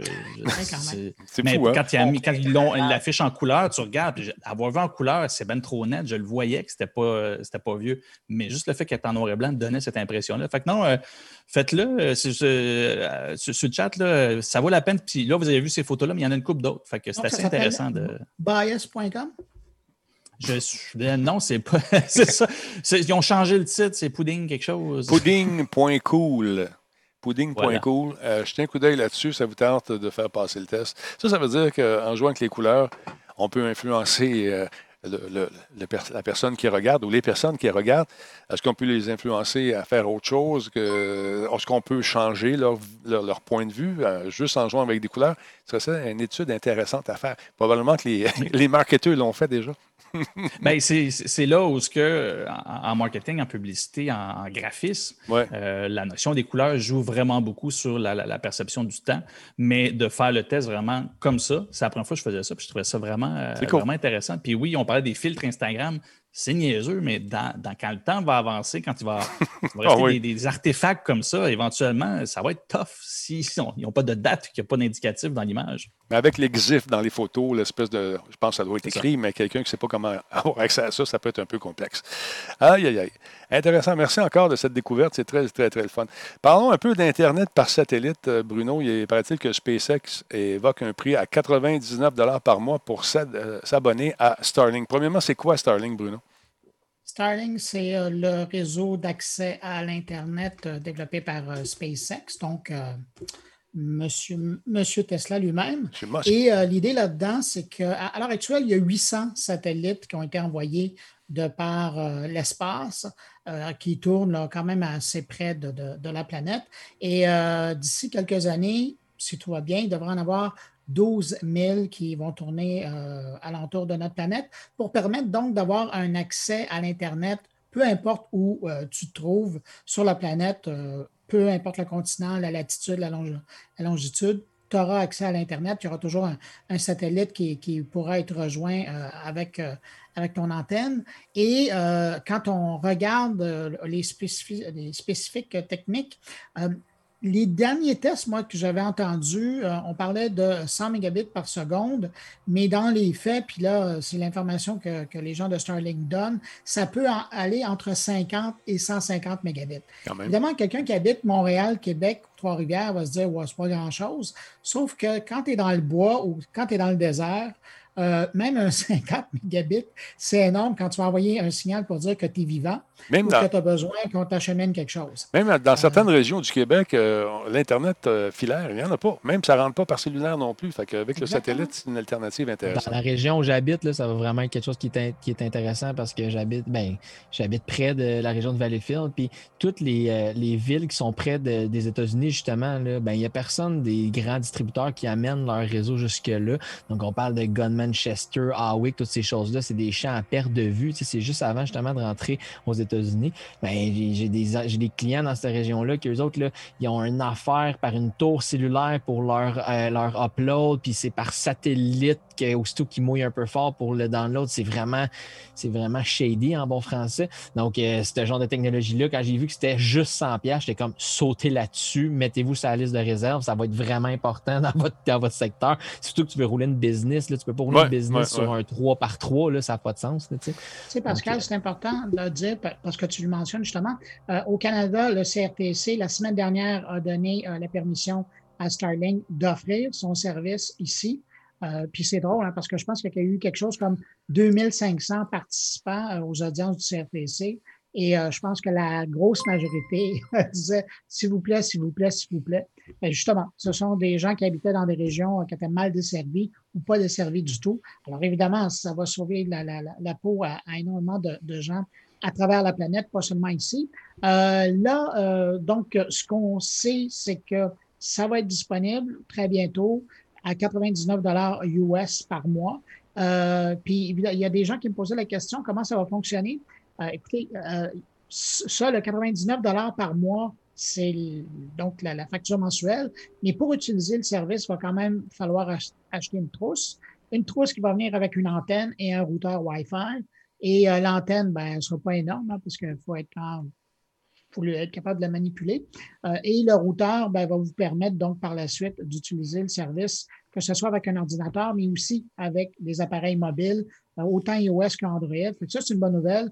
Donc, les gens qui partent en van, les gens qui sont dans des, dans des campements pourront partir avec leur stock comme ça et avoir une façon de, d'aller installer quelque chose à l'extérieur. Puis évidemment, ben, si vous habitez en région, que c'est votre première ou deuxième résidence, ben là, vous pourrez vous installer de façon permanente avec, avec tout cet équipement-là. Mais c'est une bonne nouvelle. On parlait de la vitesse là, justement de transfert. Là, Bruno, je ne veux pas, te, veux pas te, lancer sous l'autobus, mais est-ce qu'on connaît la latence en fait? Parce qu'on sait que quand il vient une question de, de données cellulaires, justement, ben oui, tu as des bonnes vitesses, pas de données cellulaires, mais satellites, mais tu as la latence en millisecondes. c'est beau avoir une belle vitesse, mais à 15 millisecondes, ou à, pas à 15 millisecondes, mais à 150 millisecondes, c'est quoi? le Pascal, j'évite le bus, c'est entre 20 et 40 millisecondes. Et ça, peut, et ça peut varier s'il y a des nuages, puis il y a des trucs comme ah ça. Ça, c'est normal ben, parce que quand tu mets quelque chose de géostationnaire à 26 000 pieds d'altitude, ça se peut qu'il y ait un petit peu d'input lag, comme on dit. le, meilleur expérience, le, meilleur exemple, pardon, Denis, c'est les gens qui, à une certaine époque, étaient abonnés à la télé par satellite. Voilà ça a déjà existé. Ben, quand il y avait une grosse tempête de neige, tu ne regardais pas beaucoup à télé. Non, effectivement. Ça, je trouve ça le fun. On voit les satellites, l'espèce de chapelet de satellites euh, qui est déployé par euh, les, la gang de SpaceX. Vous allez voir ça. Ils sont en train d'en déployer. Oh, ça sort un à la suite de l'autre. c'est impressionnant. C'est comme un chapelet. sérieusement, on est en train de dire oh, on est en train de déployer les chapelets euh, de, satellites. Et, on va peut-être être en mesure de le voir. Là, on en voit un qui sort. Et voilà, ça c'est le premier qui sort de ce détachement-là. Et euh, ils vont ah, vraiment ceinturer la Terre. Et voilà. Son premier bébé, oh mon Dieu, je t'ai On a vu la naissance d'un satellite. je pense que c'est des triplets. Ouais, c'est une grosse portée, vous allez voir, ça sort. je, quand, quand j'ai vu cette nouvelle-là arriver, je trouvais ça, ben, pas drôle, mais ça faisait un beau lien avec, euh, je pense que c'est la première émission qu'on avait faite ensemble, euh, Bruno, avec, euh, avec Denis. Puis on je parlais qu'à un moment donné, la, la, CAQ, en fait, avait promis qu'elle allait passer l'Internet le, partout au Québec, puis tu, l'avais souligné, ouais, c'est pas les premiers, puis c'est pas fait encore. Puis pas longtemps après, il avait annoncé que finalement, il le ferait pas. Et là, Starlink arrive, qui vient euh, régler la question. Euh. Est-ce que ça va régler le casse-tête de bien des gouvernements à travers la planète, ça? Effectivement. je pense que oui. Effectivement. Donc, c'est le fun de voir ça. Quand il y a des lancements, je vous invite à acheter un coup d'œil là-dessus. Euh, SpaceX, c'est toujours spectaculaire. En tout cas, moi, qu'on l'aime ou qu'on ne l'aime pas, moi, je trouve qu'il y a une façon bien à lui de faire les choses, puis de dire aux gens, regarde, c'est faisable. Ça va atterrir debout. Denis, ça va? Son, affaire marche tellement bien à Elon Musk qui a fermé son service de presse. Ben, il n'y a pas besoin. il n'en a pas besoin. Ben, exactement. Mais il a décidé que c'était fini les relations avec les journalistes. Alors, il prenait ce qu'il donnait et c'était tout. Ben, de toute façon, il y a toujours des gens qui sont là pour essayer de le coincer. Tout le temps, tout le temps. Vraiment, tu te dis, regarde, ça marche ma patente. Je n'ai pas besoin de, de, vous autres. Voici le résultat. Je suis allé dans l'espace, j'ai fait, j'ai ceinturé la Terre de satellites. J'ai un tunnel en dessous de Los Angeles qui me permet de traverser la ville en quelques minutes seulement. Puis mon char à moi électrique, il fait 2 millions de kilomètres. fait que achalez-moi pas, puis that's it, that's all. Non, je trouve ça intéressant. J'aime sa vision. Euh, c'est un personnage qui, euh, en tout cas, moi, je, euh, je l'estime. Je dois le dire, je trouve ça bien, bien fun ce qu'il fait. D'autre part, si vous aimez vous promener dans l'espace, parce qu'on y était, vous savez que Squadron, c'est Star Wars Squadron est un des jeux que j'aime beaucoup en ce moment.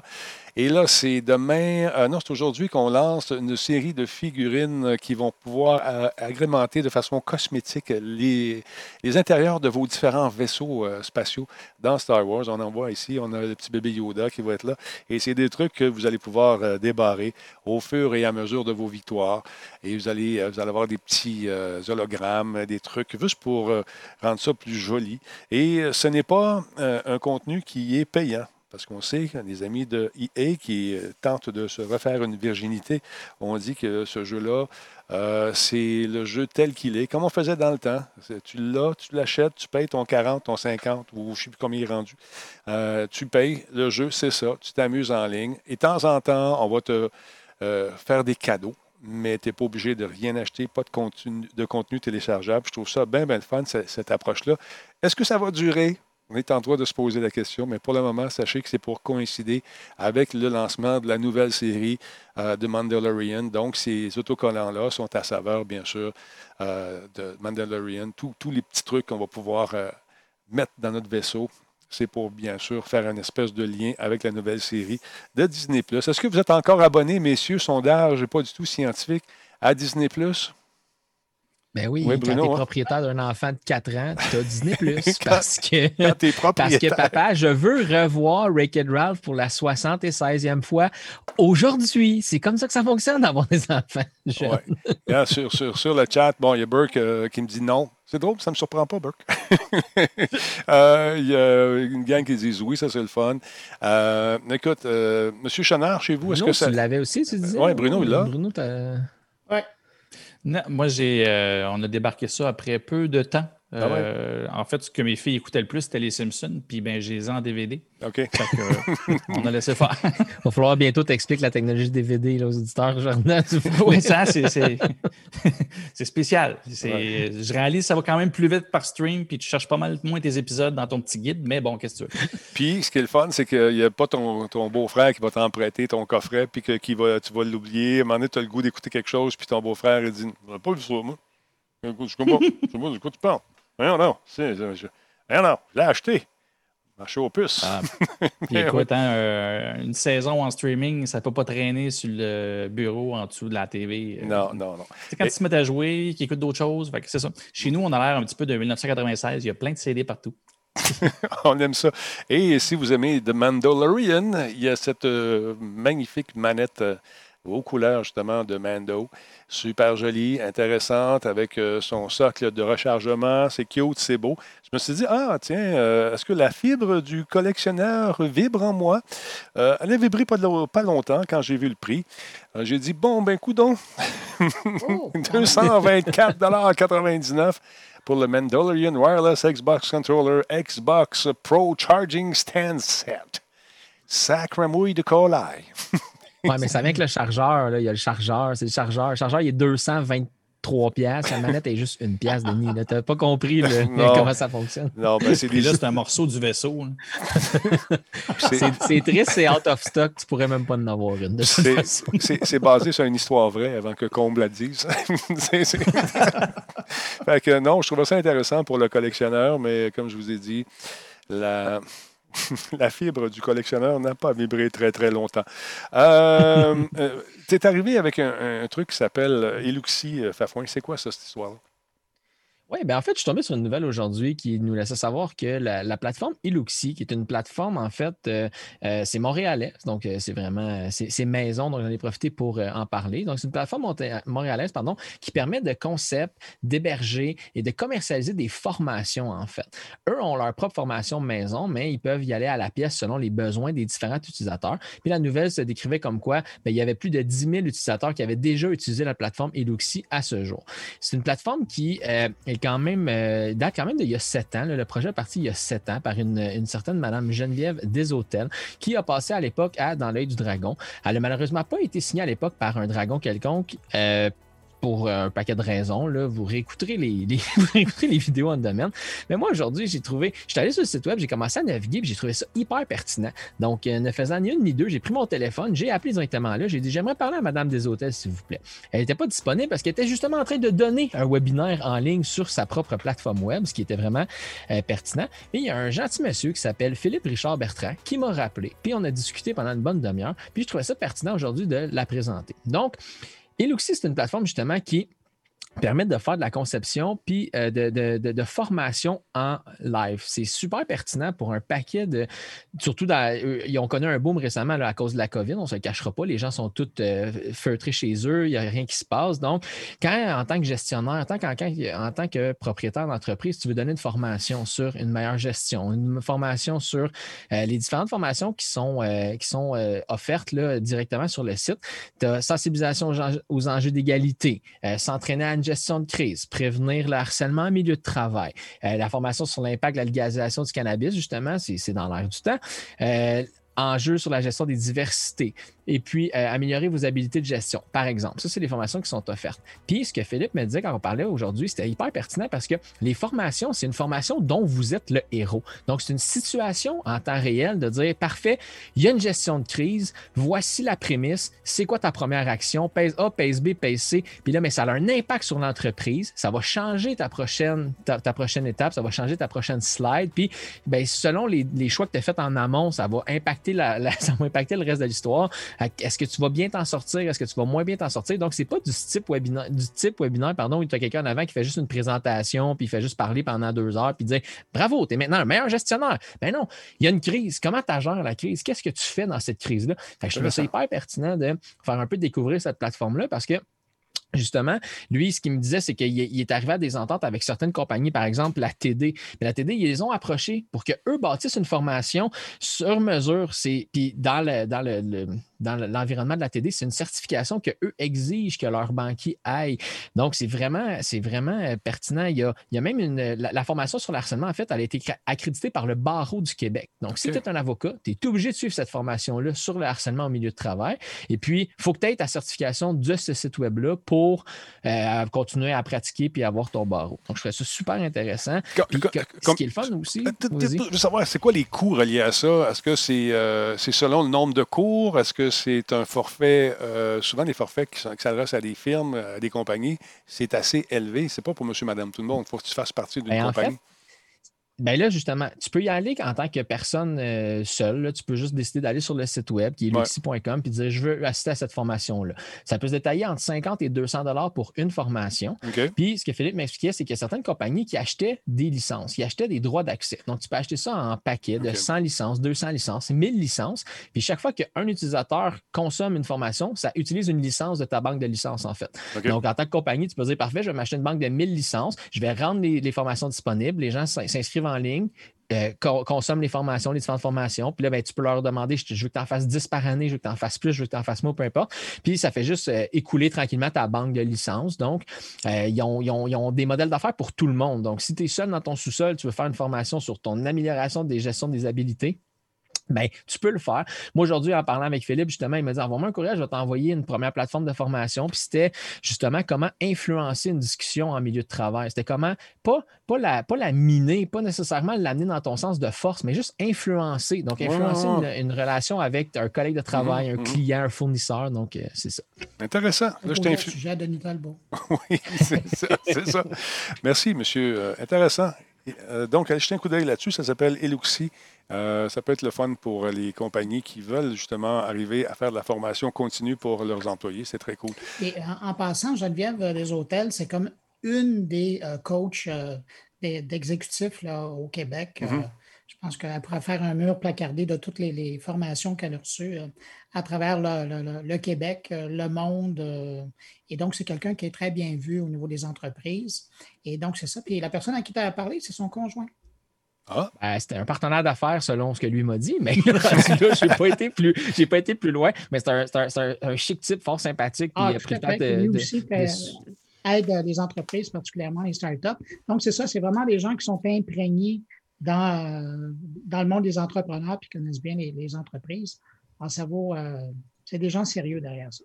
Très cool. je ne connaissais pas ça, mais cette approche-là, n'importe qui a fait des formations euh, professionnelles liées, au travail, euh, c'est toujours quelque chose qui est nécessaire, c'est-à-dire des mises en situation. Juste un webinaire en, en sens unique, c'est pas idéal. Ça fait que des mises, en situation comme ça, euh, avec un impact, en fait, je trouve ça vraiment intéressant. J'avais pas, euh, je connaissais pas la plateforme. Avec la COVID, les webinaires. J'ai fait euh, découvrir quelque chose à Jordan. Oui, c'est ça. Et avec la COVID, les webinaires sont en pleine croissance en ce moment. J'ai quelqu'un qui travaille chez PQM qu'on connaît bien qui doivent en diffuser 20 euh, à 30 par jour en ce moment.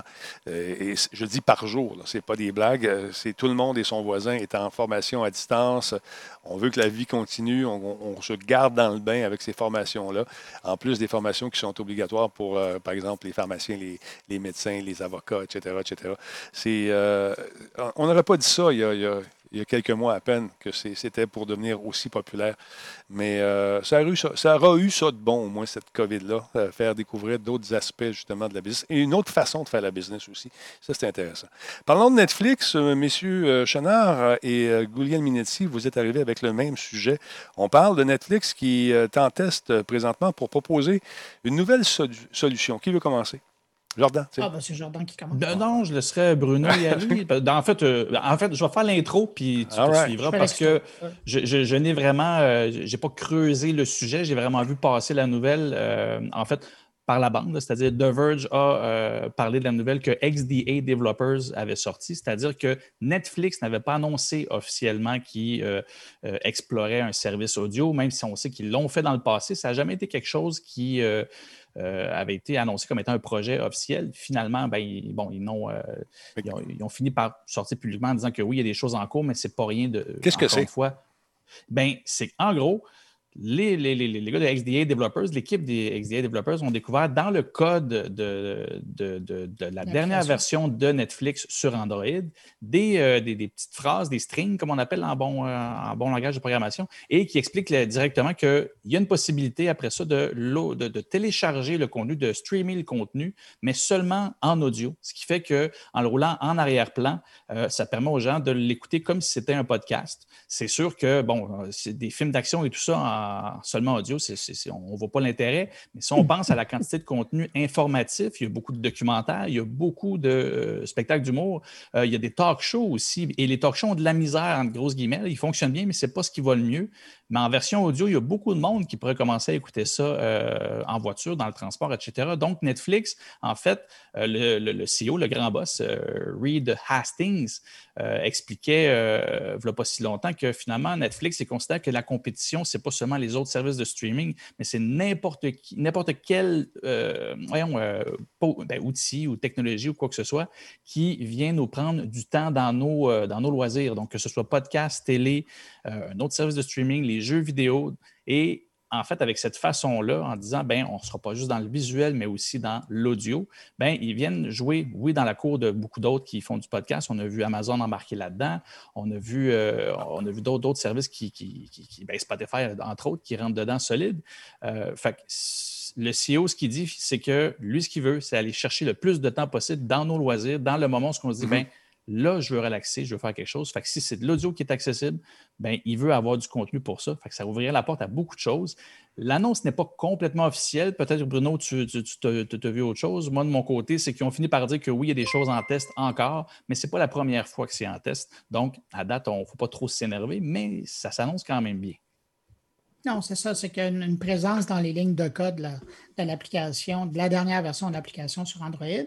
Mais ce que ça ramène de l'avant, c'est, euh, puis moi je le voyais de ce côté-là, c'est de la part des créateurs. Euh, c'est-à-dire que déjà, il y a eu un choc culturel quand euh, Netflix s'est mis à proposer des grandes productions, je pense à Roma et puis les autres, mm-hmm. euh, où euh, les créateurs disaient, avaient à marcher sur leur orgueil en disant Moi, je produis, je réalise des, des, films uniquement pour le grand écran, puis là, maintenant, ça va être vu sur des petits écrans de maison, puis après, oh non, ça va être vu sur des téléphones intelligents.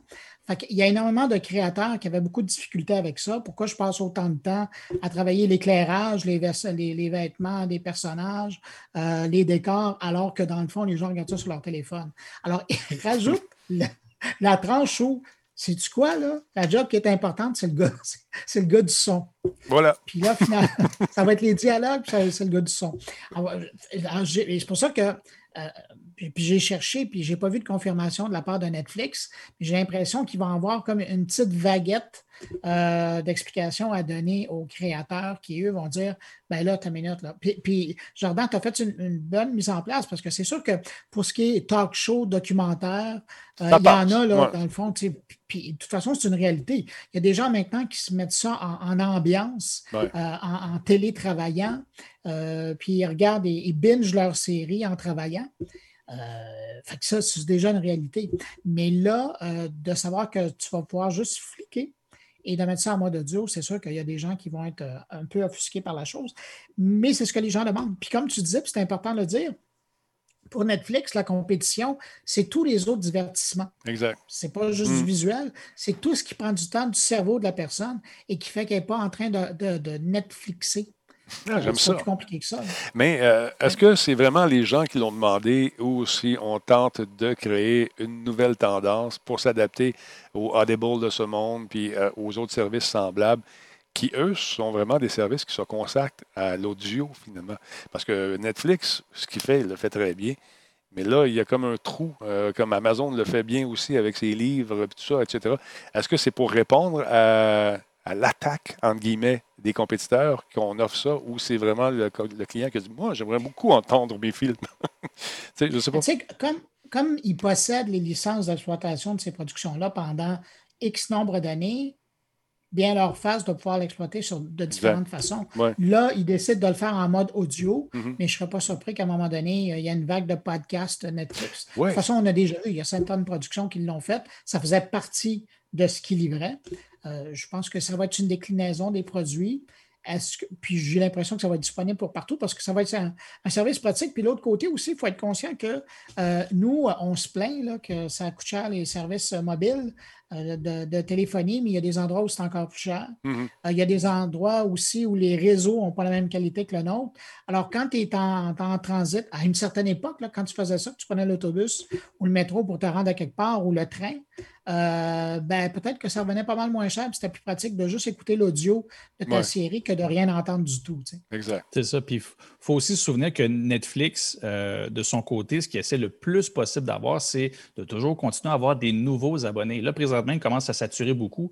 Ceux qui sont abonnés, euh, le reste, mais la croissance de Netflix en termes d'abonnés est difficile. Là, il commence à, ouvrir beaucoup, beaucoup en Europe et euh, à travers le monde, mais il reste que son premier marché, c'est les États-Unis. Et à un moment donné, je veux dire, tu ne peux plus aller chercher plus de monde que ça avec une TV puis de l'Internet. Euh, et c'est là où je. Moi, en tout cas, je l'ai vécu. C'est drôle. Moi, je suis abonné à Masterclass, qui est euh, un service de, masterclass avec des, vedettes de la télé ou euh, du cinéma ou de la musique, etc. Et ils ont sorti ce service-là, c'est-à-dire que je peux mettre en mode juste audio. Puis pour vrai, finalement, je, je me suis rendu compte que je l'écoutais bien plus que je pouvais le faire avant parce que je l'écoute le matin en allant travailler. Et naturellement, quand j'ai vu Netflix arriver avec ça, je me suis dit, à la limite, il ne rendra peut-être pas tout son catalogue disponible au téléchargement parce que c'est vrai qu'il n'y a pas avantage à payer pour des grosses productions si c'est juste le gars de son qui va faire la job.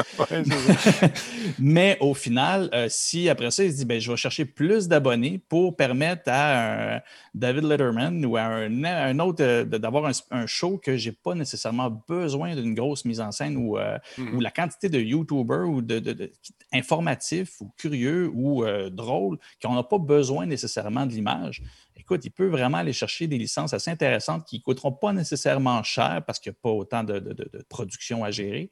Et euh, puis en fait, ça peut aller générer aussi des nouveaux abonnés qui ne vont pas vers Netflix juste parce que c'est de la télé puis qui ne sont pas nécessairement intéressés. Là, il peut avoir du contenu autre. Il y a quelqu'un qui vient de m'écrire sur mon téléphone Oui, mais pense aux personnes non-voyantes. Euh, c'est parce qu'ils ont du son aussi sur les films. je te dis ça comme ça. Euh, il y a quelqu'un également qui a écrit dans le chat tantôt, je pense que c'est une personne non-voyante, qui me demandait si j'avais déjà parlé de jeux vidéo pour les, les non-voyants. Oui, on a déjà parlé d'un livre qui nous permettait, euh, en touchant le téléphone seulement de gauche à droite, de vivre une histoire. C'est une histoire d'horreur. J'oublie le nom. Je vais essayer de le retrouver pour l'émission de demain pour euh, t'en parler. Mais euh, il y a quelques, quelques produits comme ça qui se font pour les personnes non-voyantes qui nous permettent, grâce à notre ciboulot de se créer des décors beaucoup plus beaux que ce que tu pourrais voir dans un jeu vidéo. Euh, tu vas te faire tes décors à toi dans ta tête et tu vas vivre une histoire qui est narrée par des professionnels qui va te faire vivre des affaires superbes. Mais comment ça s'appelle, je m'en souviens plus. Peut-être quelqu'un le sait. On avait déjà parlé euh, il y a quelques temps.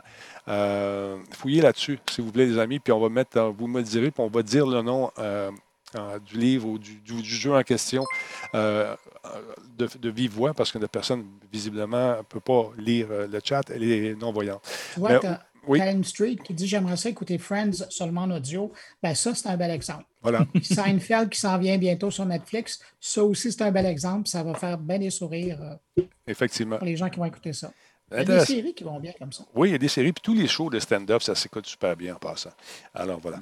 Euh, d'autre part, si vous avez, vous avez un fameux casque virtuel, ben, sachez que si vous avez l'intention de vous acheter une PSVR pour la PS5, ben, vous, allez pouvoir vous servir de toute la quincaillerie euh, du PSVR et obtenir un adaptateur gratuitement à utiliser avec votre PS5 lorsque la console va débarquer le 12 novembre prochain.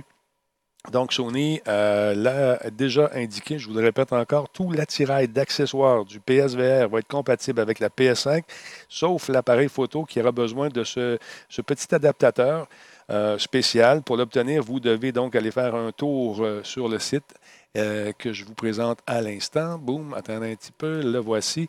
Et vous inscrivez le numéro qui se trouve derrière votre appareil. Attendez un petit peu, est-ce que j'ai pris une capture d'écran de ça? Je pense que oui. Et voilà. Vous non, c'est la même image. Vous inscrivez, vous, suivez le protocole, vous allez aller derrière votre petit convertisseur PSVR, l'espèce de petite boîte qui branche, qui interface entre la télé et votre casque virtuel. Il y a un petit numéro de série. Vous rentrez cela, hein, on va vous dire OK, c'est rentre ton adresse et vous allez le recevoir par le retour du courrier. C'est intéressant, c'est disponible donc en Amérique du Nord euh, et en Europe à la mi-novembre. Et euh, vous allez pouvoir donc profiter de ce casque en attendant le prochain casque qui va arriver quand, je ne sais pas.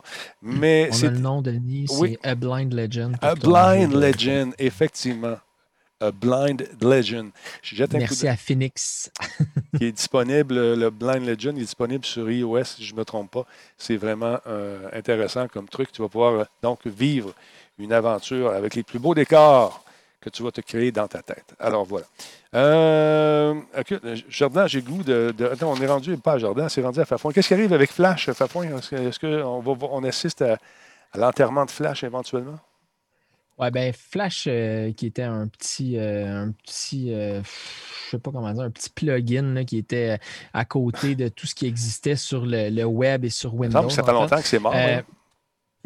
Non, mais en fait, ça fait longtemps que c'est pu utiliser comme ça l'était dans le temps, mais il y a certains sites web qui se servent encore du plugin Flash là, en mm-hmm. bon français pour faire fonctionner certaines vidéos, certains, euh, certains encadrés dans leur site web.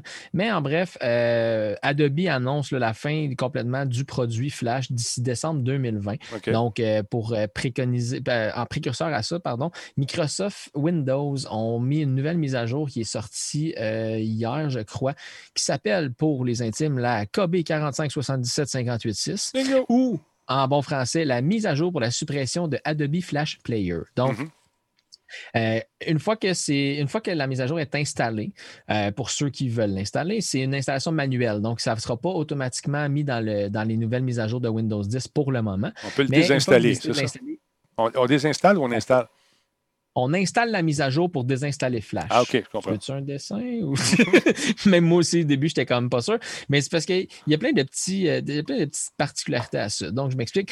Euh, ça désinstalle la version Flash qui était inclue dans Windows 10. Donc, ça ne va pas installer celle que toi, tu as installée manuellement. Ça ne va pas désinstaller, pardon, celle que tu as installée manuellement. Ça ne va pas non plus désinstaller celle qui est dans ton lecteur Firefox, dans ton furteur Internet Firefox ou Chrome ou Edge, mais l'ancien Edge, parce que le nouveau Edge avec Chromium qui vient avec Windows 10, oui, ça va le désinstaller. En bref, c'est une mise à jour qui s'en vient. C'était juste une petite, euh, petite information pour vous dire que ça s'en vient la fin de Flash. Donc, si vous êtes propriétaire de site web qui utilise encore ce plugin-là, ben, enlevez-le sur votre site web parce qu'à partir de la fin 2020, ça ne sera plus du tout supporté. Et faites à noter, une fois que vous avez installé la mise à jour qui désinstalle Flash, tout le monde suit, ben, y a, there's no way back. On ne peut pas revenir en arrière. Donc, c'est désinstallé. Tu ne peux plus le réinstaller euh, euh, imbriqué dans ton Windows 10. Il faudrait vraiment le réinstaller manuellement sur le côté. Donc, c'est juste une petite information comme ça pour tes chers auditeurs. Merci beaucoup. Maintenant, on va faire les potins un petit peu avec Jardin Chonard, mesdames et messieurs, qui est allé se promener, qui est arrivé avec des photos d'une rencontre historique entre deux bons qui contrôlent une partie de Silicon Valley. Jardin. Écoute, nos bons amis de Apple et Google. C'est fou. C'est fou. Check ça. Cette photo-là est quand même incroyable. Oui, incroyable. En 2017, quand euh, euh, en fait, euh, M. Tim Cook et, j'oublie toujours son nom, euh, le CEO de Alphabet et Google, en fait, se sont rencontrés pour discuter une nouvelle fois de, cette, de, ce fameux accord qui, tenait déjà depuis plusieurs années pour euh, rendre par défaut euh, l'engin de recherche sur Safari, que ce soit euh, Google. Et il y a beaucoup de détails. Je n'irai pas dans tout le détail de, cet article-là, mais si vous allez voir sur le New York Times, l'article est disponible.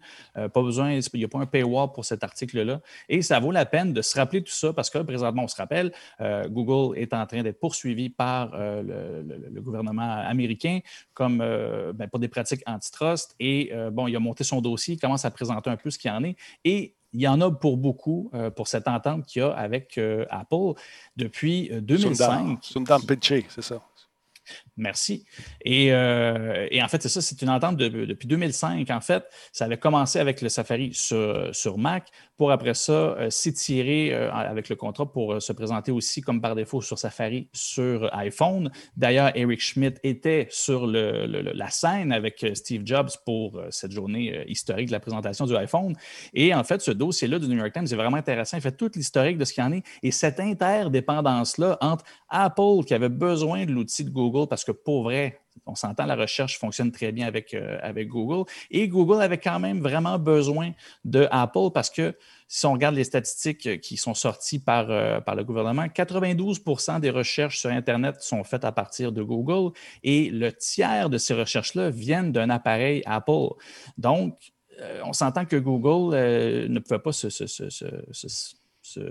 bouder ou être snob face à Apple, même si éventuellement, bon, ils ont, certaines compétitions, certains accrochages. Et euh, j'ai découvert une expression qui explique, euh, pas qui explique, pardon, qui existe euh, à Silicon Valley qui s'appelle la co-opetition, oh! qui est une espèce de coopération avec tes compétiteurs. C'est-à-dire que cette espèce d'interdépendance-là entre les deux, même si tu es en compétition, ben, il y a certains volets. C'est pas, c'est pas comme de la collusion, ça? On jase. Écoute, ça pourrait encore la co-illusion. La co-illusion. la co-illusion aussi. Il y a toutes sortes de déclinaisons. Euh, c'est pas, hein? pour dire. Écoute, Silicon Valley, quand tu regardes ça, là, puis je sais pas si vous avez vu la série télé, là, mais je veux dire, il y a une quantité de, de, de, de mots et de façons de dire les choses qui en fait, c'est politique à un niveau euh, magnifique. Fait que la coopétition, oui, en fait, c'est là où que le gouvernement américain euh, a quand, même parfaitement raison. C'est-à-dire que ça a permis à Google d'avoir une domination euh, sur, le marché. Et on s'entend, à partir du moment que le tiers de tes, 92% donc le tiers de 92% de recherche sur Internet qui venait d'un appareil Apple, bien, tout ça, c'est du trafic qui s'en va sur Google et qui donne des impressions publicité. Fait qu'au final, oui, c'est une une, forme de collusion entre les deux euh, qu'ils ont fait. Et oui, des voir jaser comme ça autour de la table donne encore plus euh, cette impression de, de, magouille. Mais c'est peut-être peut juste deux amis qui sont allés luncher aussi. Euh, on leur prête des intentions. Comment? L'un n'empêche pas l'autre.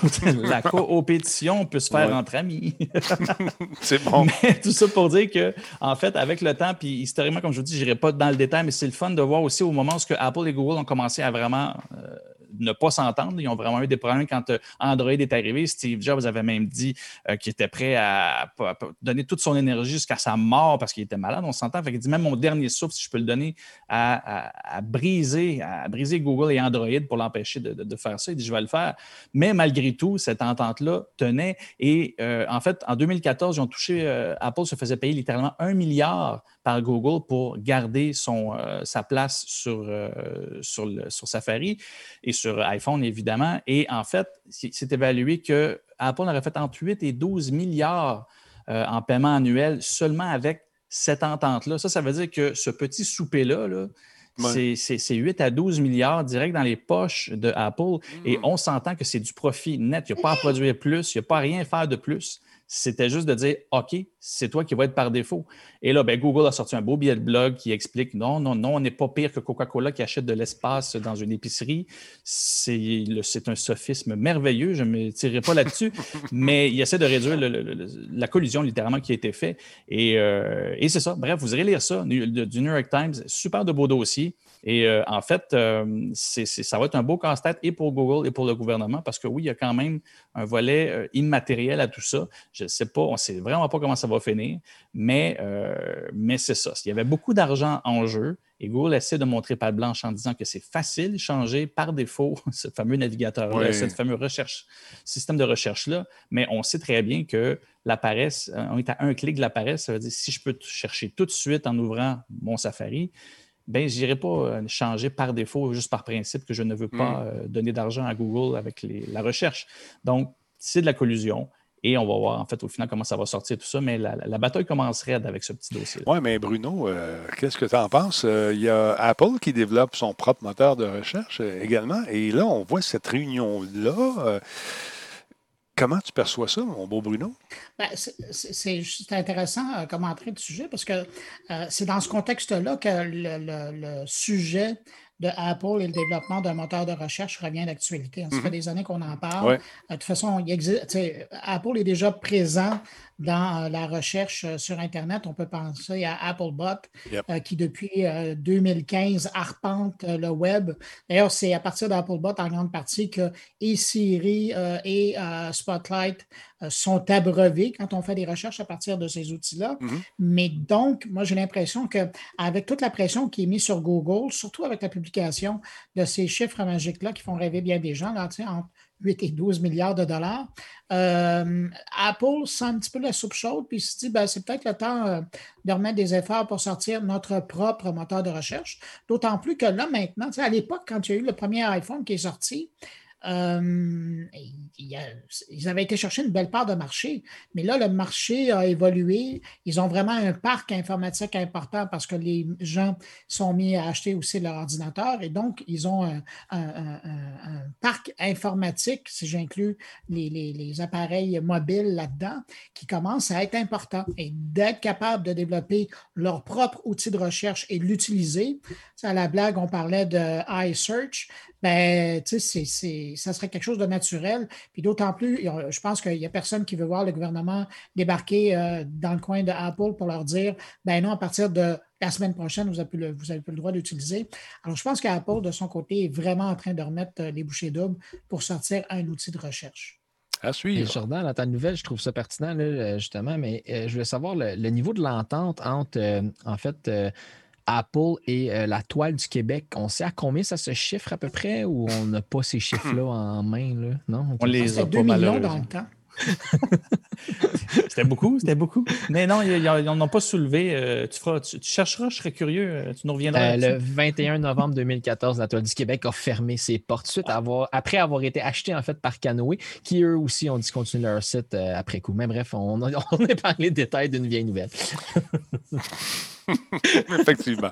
Euh, on va conclure. euh, il reste une dernière petite nouvelle parce que je vois le temps qui file. On est rendu quasiment une heure. euh, ça fait une heure et demie qu'on est là. Jordan, parle-moi un peu vite. Attends, non, on va y aller avec, avec, avec, Fafouin concernant la mise à jour de, de, Watchdog. Qu'est-ce qui se passe? Est-ce que le jeu plante? Est-ce que pas sur toutes les consoles, je pense?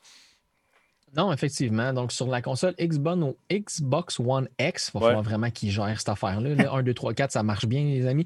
Mais bref, euh, Watch Dogs Legion, qui est un- le, le- le tout nouveau bébé de Ubisoft là, qui vient de, de sortir. euh, euh, en fait, il y, a y un bug majeur que quand on arrive dans le- l'histoire du jeu, après 6 à 8 heures de jeu, tout dépendant si on est efficace ou non, il y a une mission qui s'appelle I Kid You Not et le jeu fait juste arrêter de bouger. Tu peux plus avancer, tu peux plus reculer, tu peux plus revenir à ton ancienne sauvegarde. Tout est juste freezé là, tout arrête.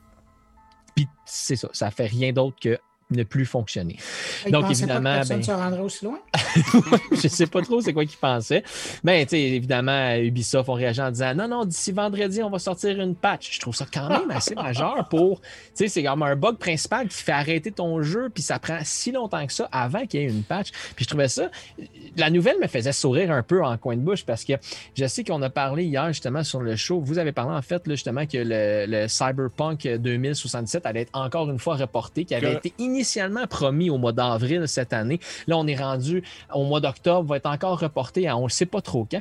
Puis ça me faisait un peu poser la question à, sa- à savoir, en tant que éditeur de jeux vidéo, on sait là, que pour qu'un jeu vidéo soit considéré gold, en fait, ça veut dire qu'il faut que la compilation fonctionne sur toutes les plateformes, donc PC, Xbox, PlayStation. Et donc, une fois que ton jeu est considéré gold, qui est bon sur toutes les plateformes, Là, tu peux commencer à faire de la mise en marché, tu peux commencer à vendre ton produit, tu peux commencer à annoncer que ça s'en vient, ça s'en vient, ça s'en vient, ça s'en vient. Mais là, tu as des bugs comme ça qui, lors de la compilation, puis lors du playtest, des choses comme ça, sortent. Qu'est-ce qui est le mieux de faire? Ce que j'ai l'impression, c'est qu'historiquement, ben, Ubisoft, ils vont le sortir de même, puis on va vivre un petit peu avec. Puis tu as certaines compagnies qui vont prendre sur eux de repousser la date de sortie. Puis j'étais curieux d'avoir, en fait, vos opinions là-dessus. Puis tu sais, Denis, je sais que déjà, tu en as testé un puis un autre Ouais. au travers de toutes ces années-là. Mais c'est de savoir qu'est-ce qui irrite le moins ta base de fans? Ben, de écoute, sortir un jeu qui est buggé ou de Mm. repousser la sortie d'un jeu, en fait? tu as tes fans qu'il faut que. Des fois, on les oublie un peu, mais surtout, surtout les actionnaires qui veulent avoir une date, euh, qui veulent voir leur dollar aussi euh, bien faire en bourse. Euh, tu, dois satisfaire ces, gens-là aussi. Mais je pense qu'on a, la, journée qu'on a accepté qu'un jeu ne soit pas terminé et qu'on devienne des bêta-testeurs malgré nous, parce que tu as un accès anticipé. Tu vas aller jouer. Avant ça, on payait des gens pour faire ça. Aujourd'hui, on offre un accès anticipé. On va collecter les, les- les- données, on va analyser les serveurs, puis on va essayer de régler beaucoup de bugs comme ça. Puis la journée qu'on a accepté qu'il y ait des patchs day one, ce qu'on appelle les, des correctifs la première journée, ben ça nous donne des trucs qui vont faire ça. Puis c'est pas juste Ubi qui fait ça, la plupart des compagnies le font maintenant.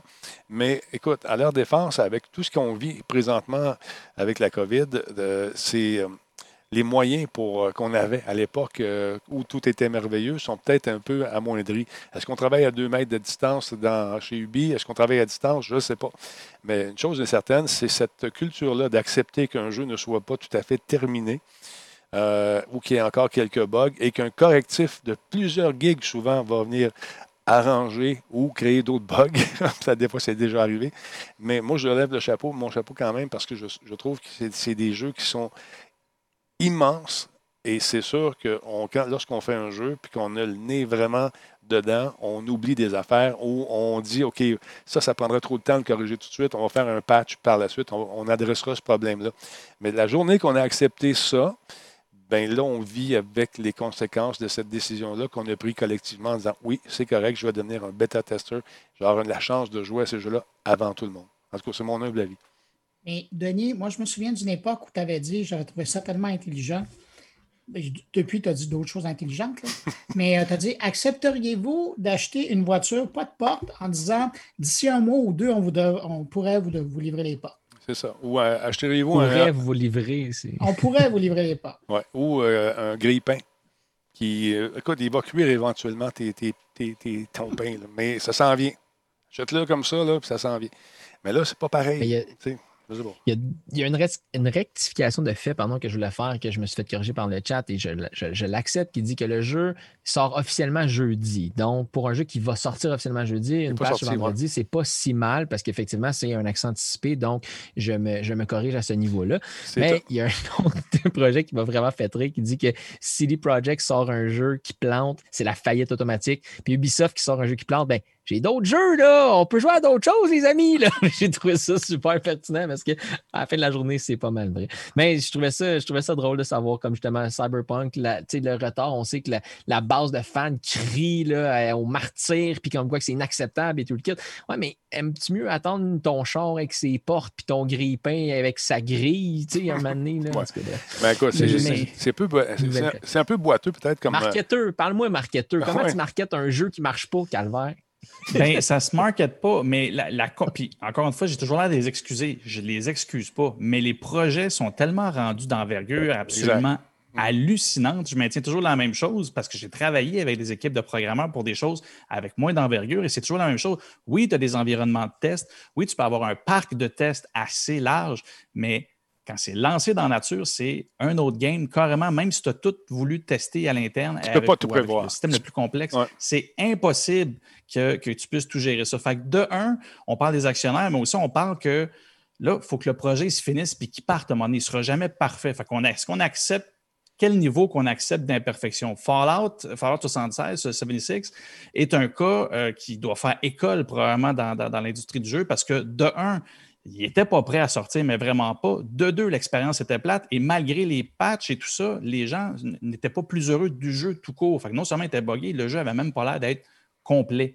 Euh, là, ce qu'on voit avec euh, Ubisoft, je vois rien qui, est malsain dans le sens où, euh, encore une fois, les projets sont tellement rendus compliqués il va avoir de quoi qui va bugger. Ah, ils vont, ils vont sortir la patch. Et, mais c'est reconnu au final que, bon, après les patchs et tout ça, il fonctionne quand même bien. J'ai pas eu de quoi, moi, qui a bugué éternellement sans finir, comme, mettons, Fallout 76, que je vois du monde qui ont carrément voulu se faire rembourser puis qui n'ont jamais voulu voir, euh, voir, le jeu.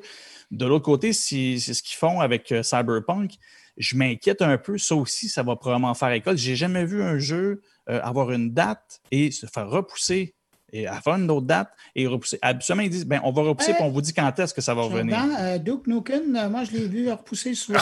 oui, oui. Eh ben, c'est, c'est exactement là où j'en arrivais. le seul que je me souviens, c'était Duke Nukem. Et à chaque date, qui était repoussé, ben, c'est un palier de plus dans les attentes parce que c'est toujours l'excuse qui est utilisée. C'est-à-dire, si on veut que le jeu soit prêt et soit meilleur, vous allez voir quand il va sortir, il va être écœurant. Les attentes passent de là, ils s'en vont là. Après ça, ils ben, s'en vont là. Ben, exactement. Fait que là, le premier bug qui va passer, même si, mettons, il n'est pas grand-chose, il va être attendu de pied ferme. Si le jeu est moyen, il va être attendu aussi. Ça, tu sais, Jordan, que c'est ta mm. faute. C'est à cause du marketeur qu'on fait des affaires de même ou que les compagnies font des affaires de même parce qu'ils veulent créer un engouement sur une date de lancer quelconque pour créer justement un engouement en face à un produit. Puis là, ben, la production, justement, autant les effets visuels que peu importe, là, tous les, les, différents paliers qui ont intervenu dans un jeu, ben là, ils ne sont pas capables de le livrer. On ne sera pas capable. On sera pas. la compilation finale n'est pas disponible.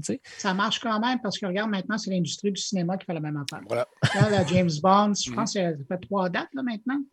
Il va y en avoir probablement une quatrième qui va arriver. Alors, je pense que c'est une tendance. Ils sont en train de voir que ça fonctionne. Puis on crée l'anticipation puis on espère pas les décevoir. Euh. À quel ben, moment la courbe va revenir à descendre d'engouement? C'est là aussi. Quand tu atteins ton palier, il faut que tu aies un produit à livrer. E, effectivement, effectivement. Mais là, attendez-vous quand les euh, plus de gens vont avoir leur PS5 ou leur nouvelle Xbox, euh, qu'on va vivre le même syndrome. Les gens l'attendent. On nous l'a vendu. La machine est incroyable. Là, ça va chauffer, ça va planter. Il y a des gens qui vont découvrir des affaires. Ça va geler. la première batch de jeux qui va sortir, ça ne sera pas les jeux qui vont être les plus optimaux. Ça va, ça va se développer au fur et à mesure des années. Regarde ce qu'ils font avec euh, la Xbox actuelle et avec euh, la PS4. Les créateurs, les créatrices savent comment l'opérer, savent comment tricher, créer des, jeux qui sont superbes.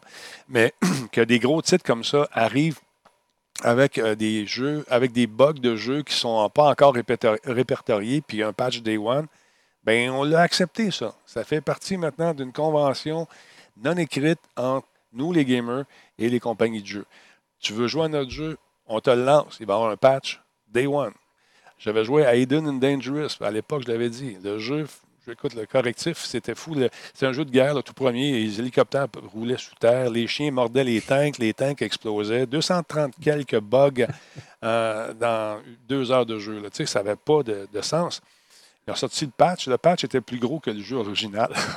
Ils nous ont renvoyé un jeu. Ça n'avait pas d'allure. Mais la journée qu'on a accepté ça, ben là, euh, ça fait, c'est devenu comme une convention. Puis la convention non écrite, c'est que tu achètes le jeu, tu me donnes 80$, j'ai travaillé beaucoup, j'ai essayé de faire du mieux que j'ai pu pour ce titre-là. Mais on sait que telle affaire, ça ne marchera pas, mais on travaille fort. En crunch, en ce moment, il doit y avoir des gens qui codent là, puis essaient de trouver des affaires. Puis ils connaissent les bugs. N'ayez pas peur soyez sans crainte, ils connaissent exactement la plupart. C'est sûr qu'il y a toujours des petits bugs qui vont sortir à gauche et à droite qu'on n'a pas vus, mais les grosses affaires, les gros plantages, ils savent. Ils savent, puis ils travaillent fort pour corriger ça. Puis souvent, avec les nouvelles plateformes, il y a des trucs qui rentrent mal dans le système, qui c'est mal géré par la machine, puis ça peut causer des erreurs. Des erreurs que certains auront, puis d'autres n'auront pas. Ça, c'est les pires, parce que là, il faut qu'ils trouvent pourquoi ça marche là, puis pourquoi ça ne marche pas là, puis c'est la même maudite machine. On dit ça que les machines, le code, qu'est-ce qu'ils n'aiment pas là- là-dedans. Ah, il n'y a pas le même chipset là, une version plus vieille. Tu vois, c'est tout ça. Moi, je trouve quand même très bon de faire ce qu'ils arrivent à faire avec le temps qu'ils ont pour le faire, puis en pleine COVID. en plus.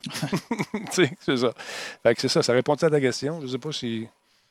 Ah ouais, ben en fait, c'était juste cocasse de dire il y a deux situations présentement sur le marché. Un qui sort un jeu en accès on va. anticipé avec un bug. Puis tu sais, tantôt, on parlait de petits bugs à gauche, à droite. Moi, un chien qui mord un tank, ça me fait vraiment rire. là. Ben, ça, c'est un bug majeur. arrête, qu'on ne peut plus continuer à progresser sur une plateforme X ou Y. Là, les gens sont comme OK, ça Ah ouais. va. Ben, c'est ça. Mais encore une fois, Qui- c'est pas, un bug qui, qui, qui touche toutes les plateformes. Ça, je pense que c'est juste la Xbox en ce moment. En tout cas, moi, je l'ai, le jeu, j'y joue en ce moment sur PC. J'ai pas vu de gros problèmes jusqu'à présent. J'ai des petits bugs de collision, mais c'est pas, c'est rien pour écrire récemment. Hey, le temps file, les amis. J'aimerais ça juste qu'on regarde. euh, il y a un Easter egg euh, qui est dans la nouvelle manette. Je ne sais pas si vous avez vu ça passer. La nouvelle manette de PS5. On a la belle manette. Alors, si on prend le microscope à Jordan, parce que c'est lui qui est arrivé avec ça, regarde ça. Si on, on remarque, c'est tous les symboles de la PS. C'est vraiment cool. Avoue que c'est le fun. Toute la, c'est ça, toute la texture antidérapante, c'est vraiment les X carrés ronds, et voilà, Oh, wow. de, de, la, de, de la, de la PlayStation. Fait que j'ai trouvé ça. euh, c'est, des, c'est des détails que tu dis, ça change absolument rien, mais je trouve ça très cool. Effectivement, c'est très, très cool. Monsieur Bruno, est-ce que vous avez d'autres choses à rajouter par hasard? Que j'étais heureux d'être parmi vous ce soir. Ah, ben, moi aussi. Et je vais vous laisser aller. Je sais que la dame vous attend peut-être pour aller manger. Il est un peu tard. On a débordé. Ah, vous Désolé. l'avez même entendu, elle a dit Denis.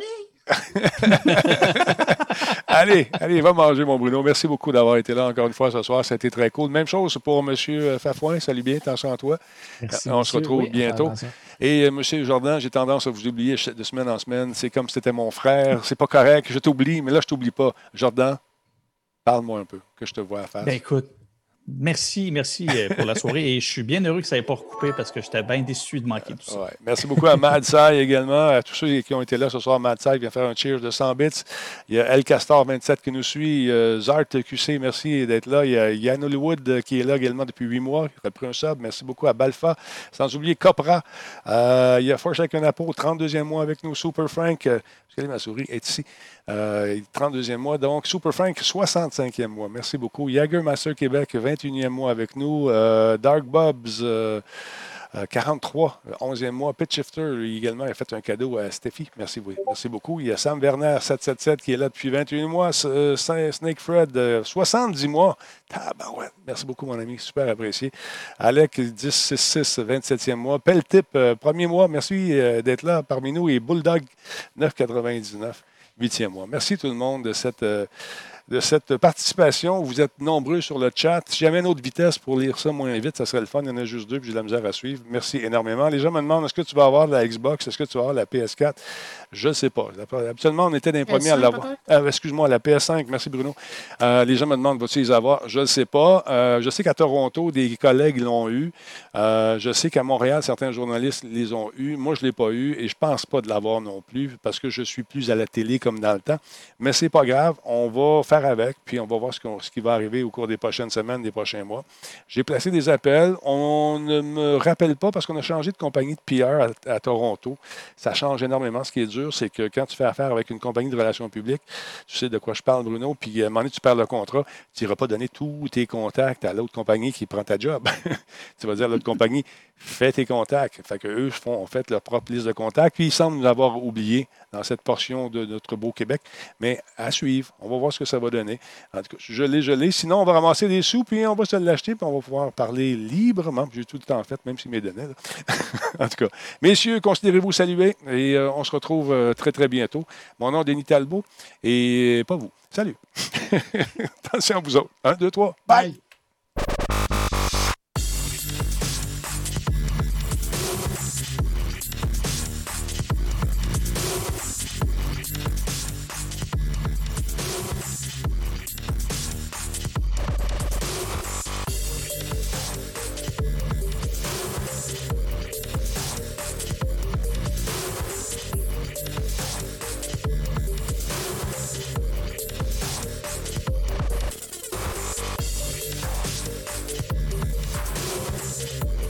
Ouais, déjà fini. 90 minutes de show. Je sais que c'est passé. Hein? Faudrait en faire un 3 heures.